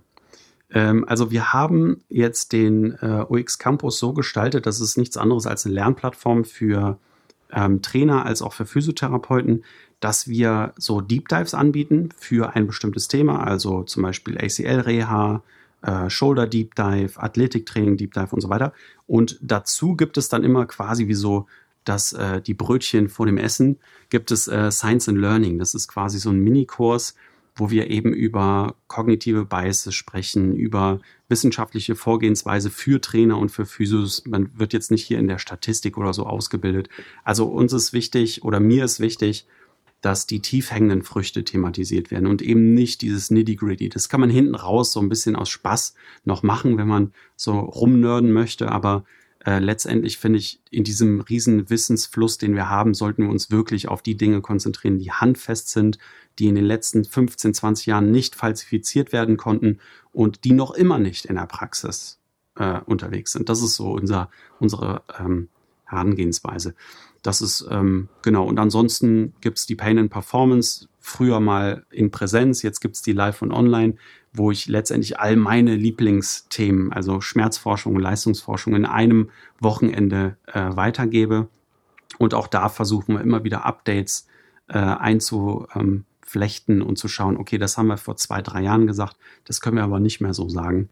Äh, da freue ich mich immer am meisten drauf, weil so als äh, Dozent war das immer sehr schwierig, wenn man immer den gleichen Foliensatz bekommen hat für jedes Semester. Da dachte ich immer so, boah, da geht auch die Eigenmotivation so ein bisschen flöten. Und das lebe ich ja äh, da gerne aus, dass das geht. Ja, sehr cool.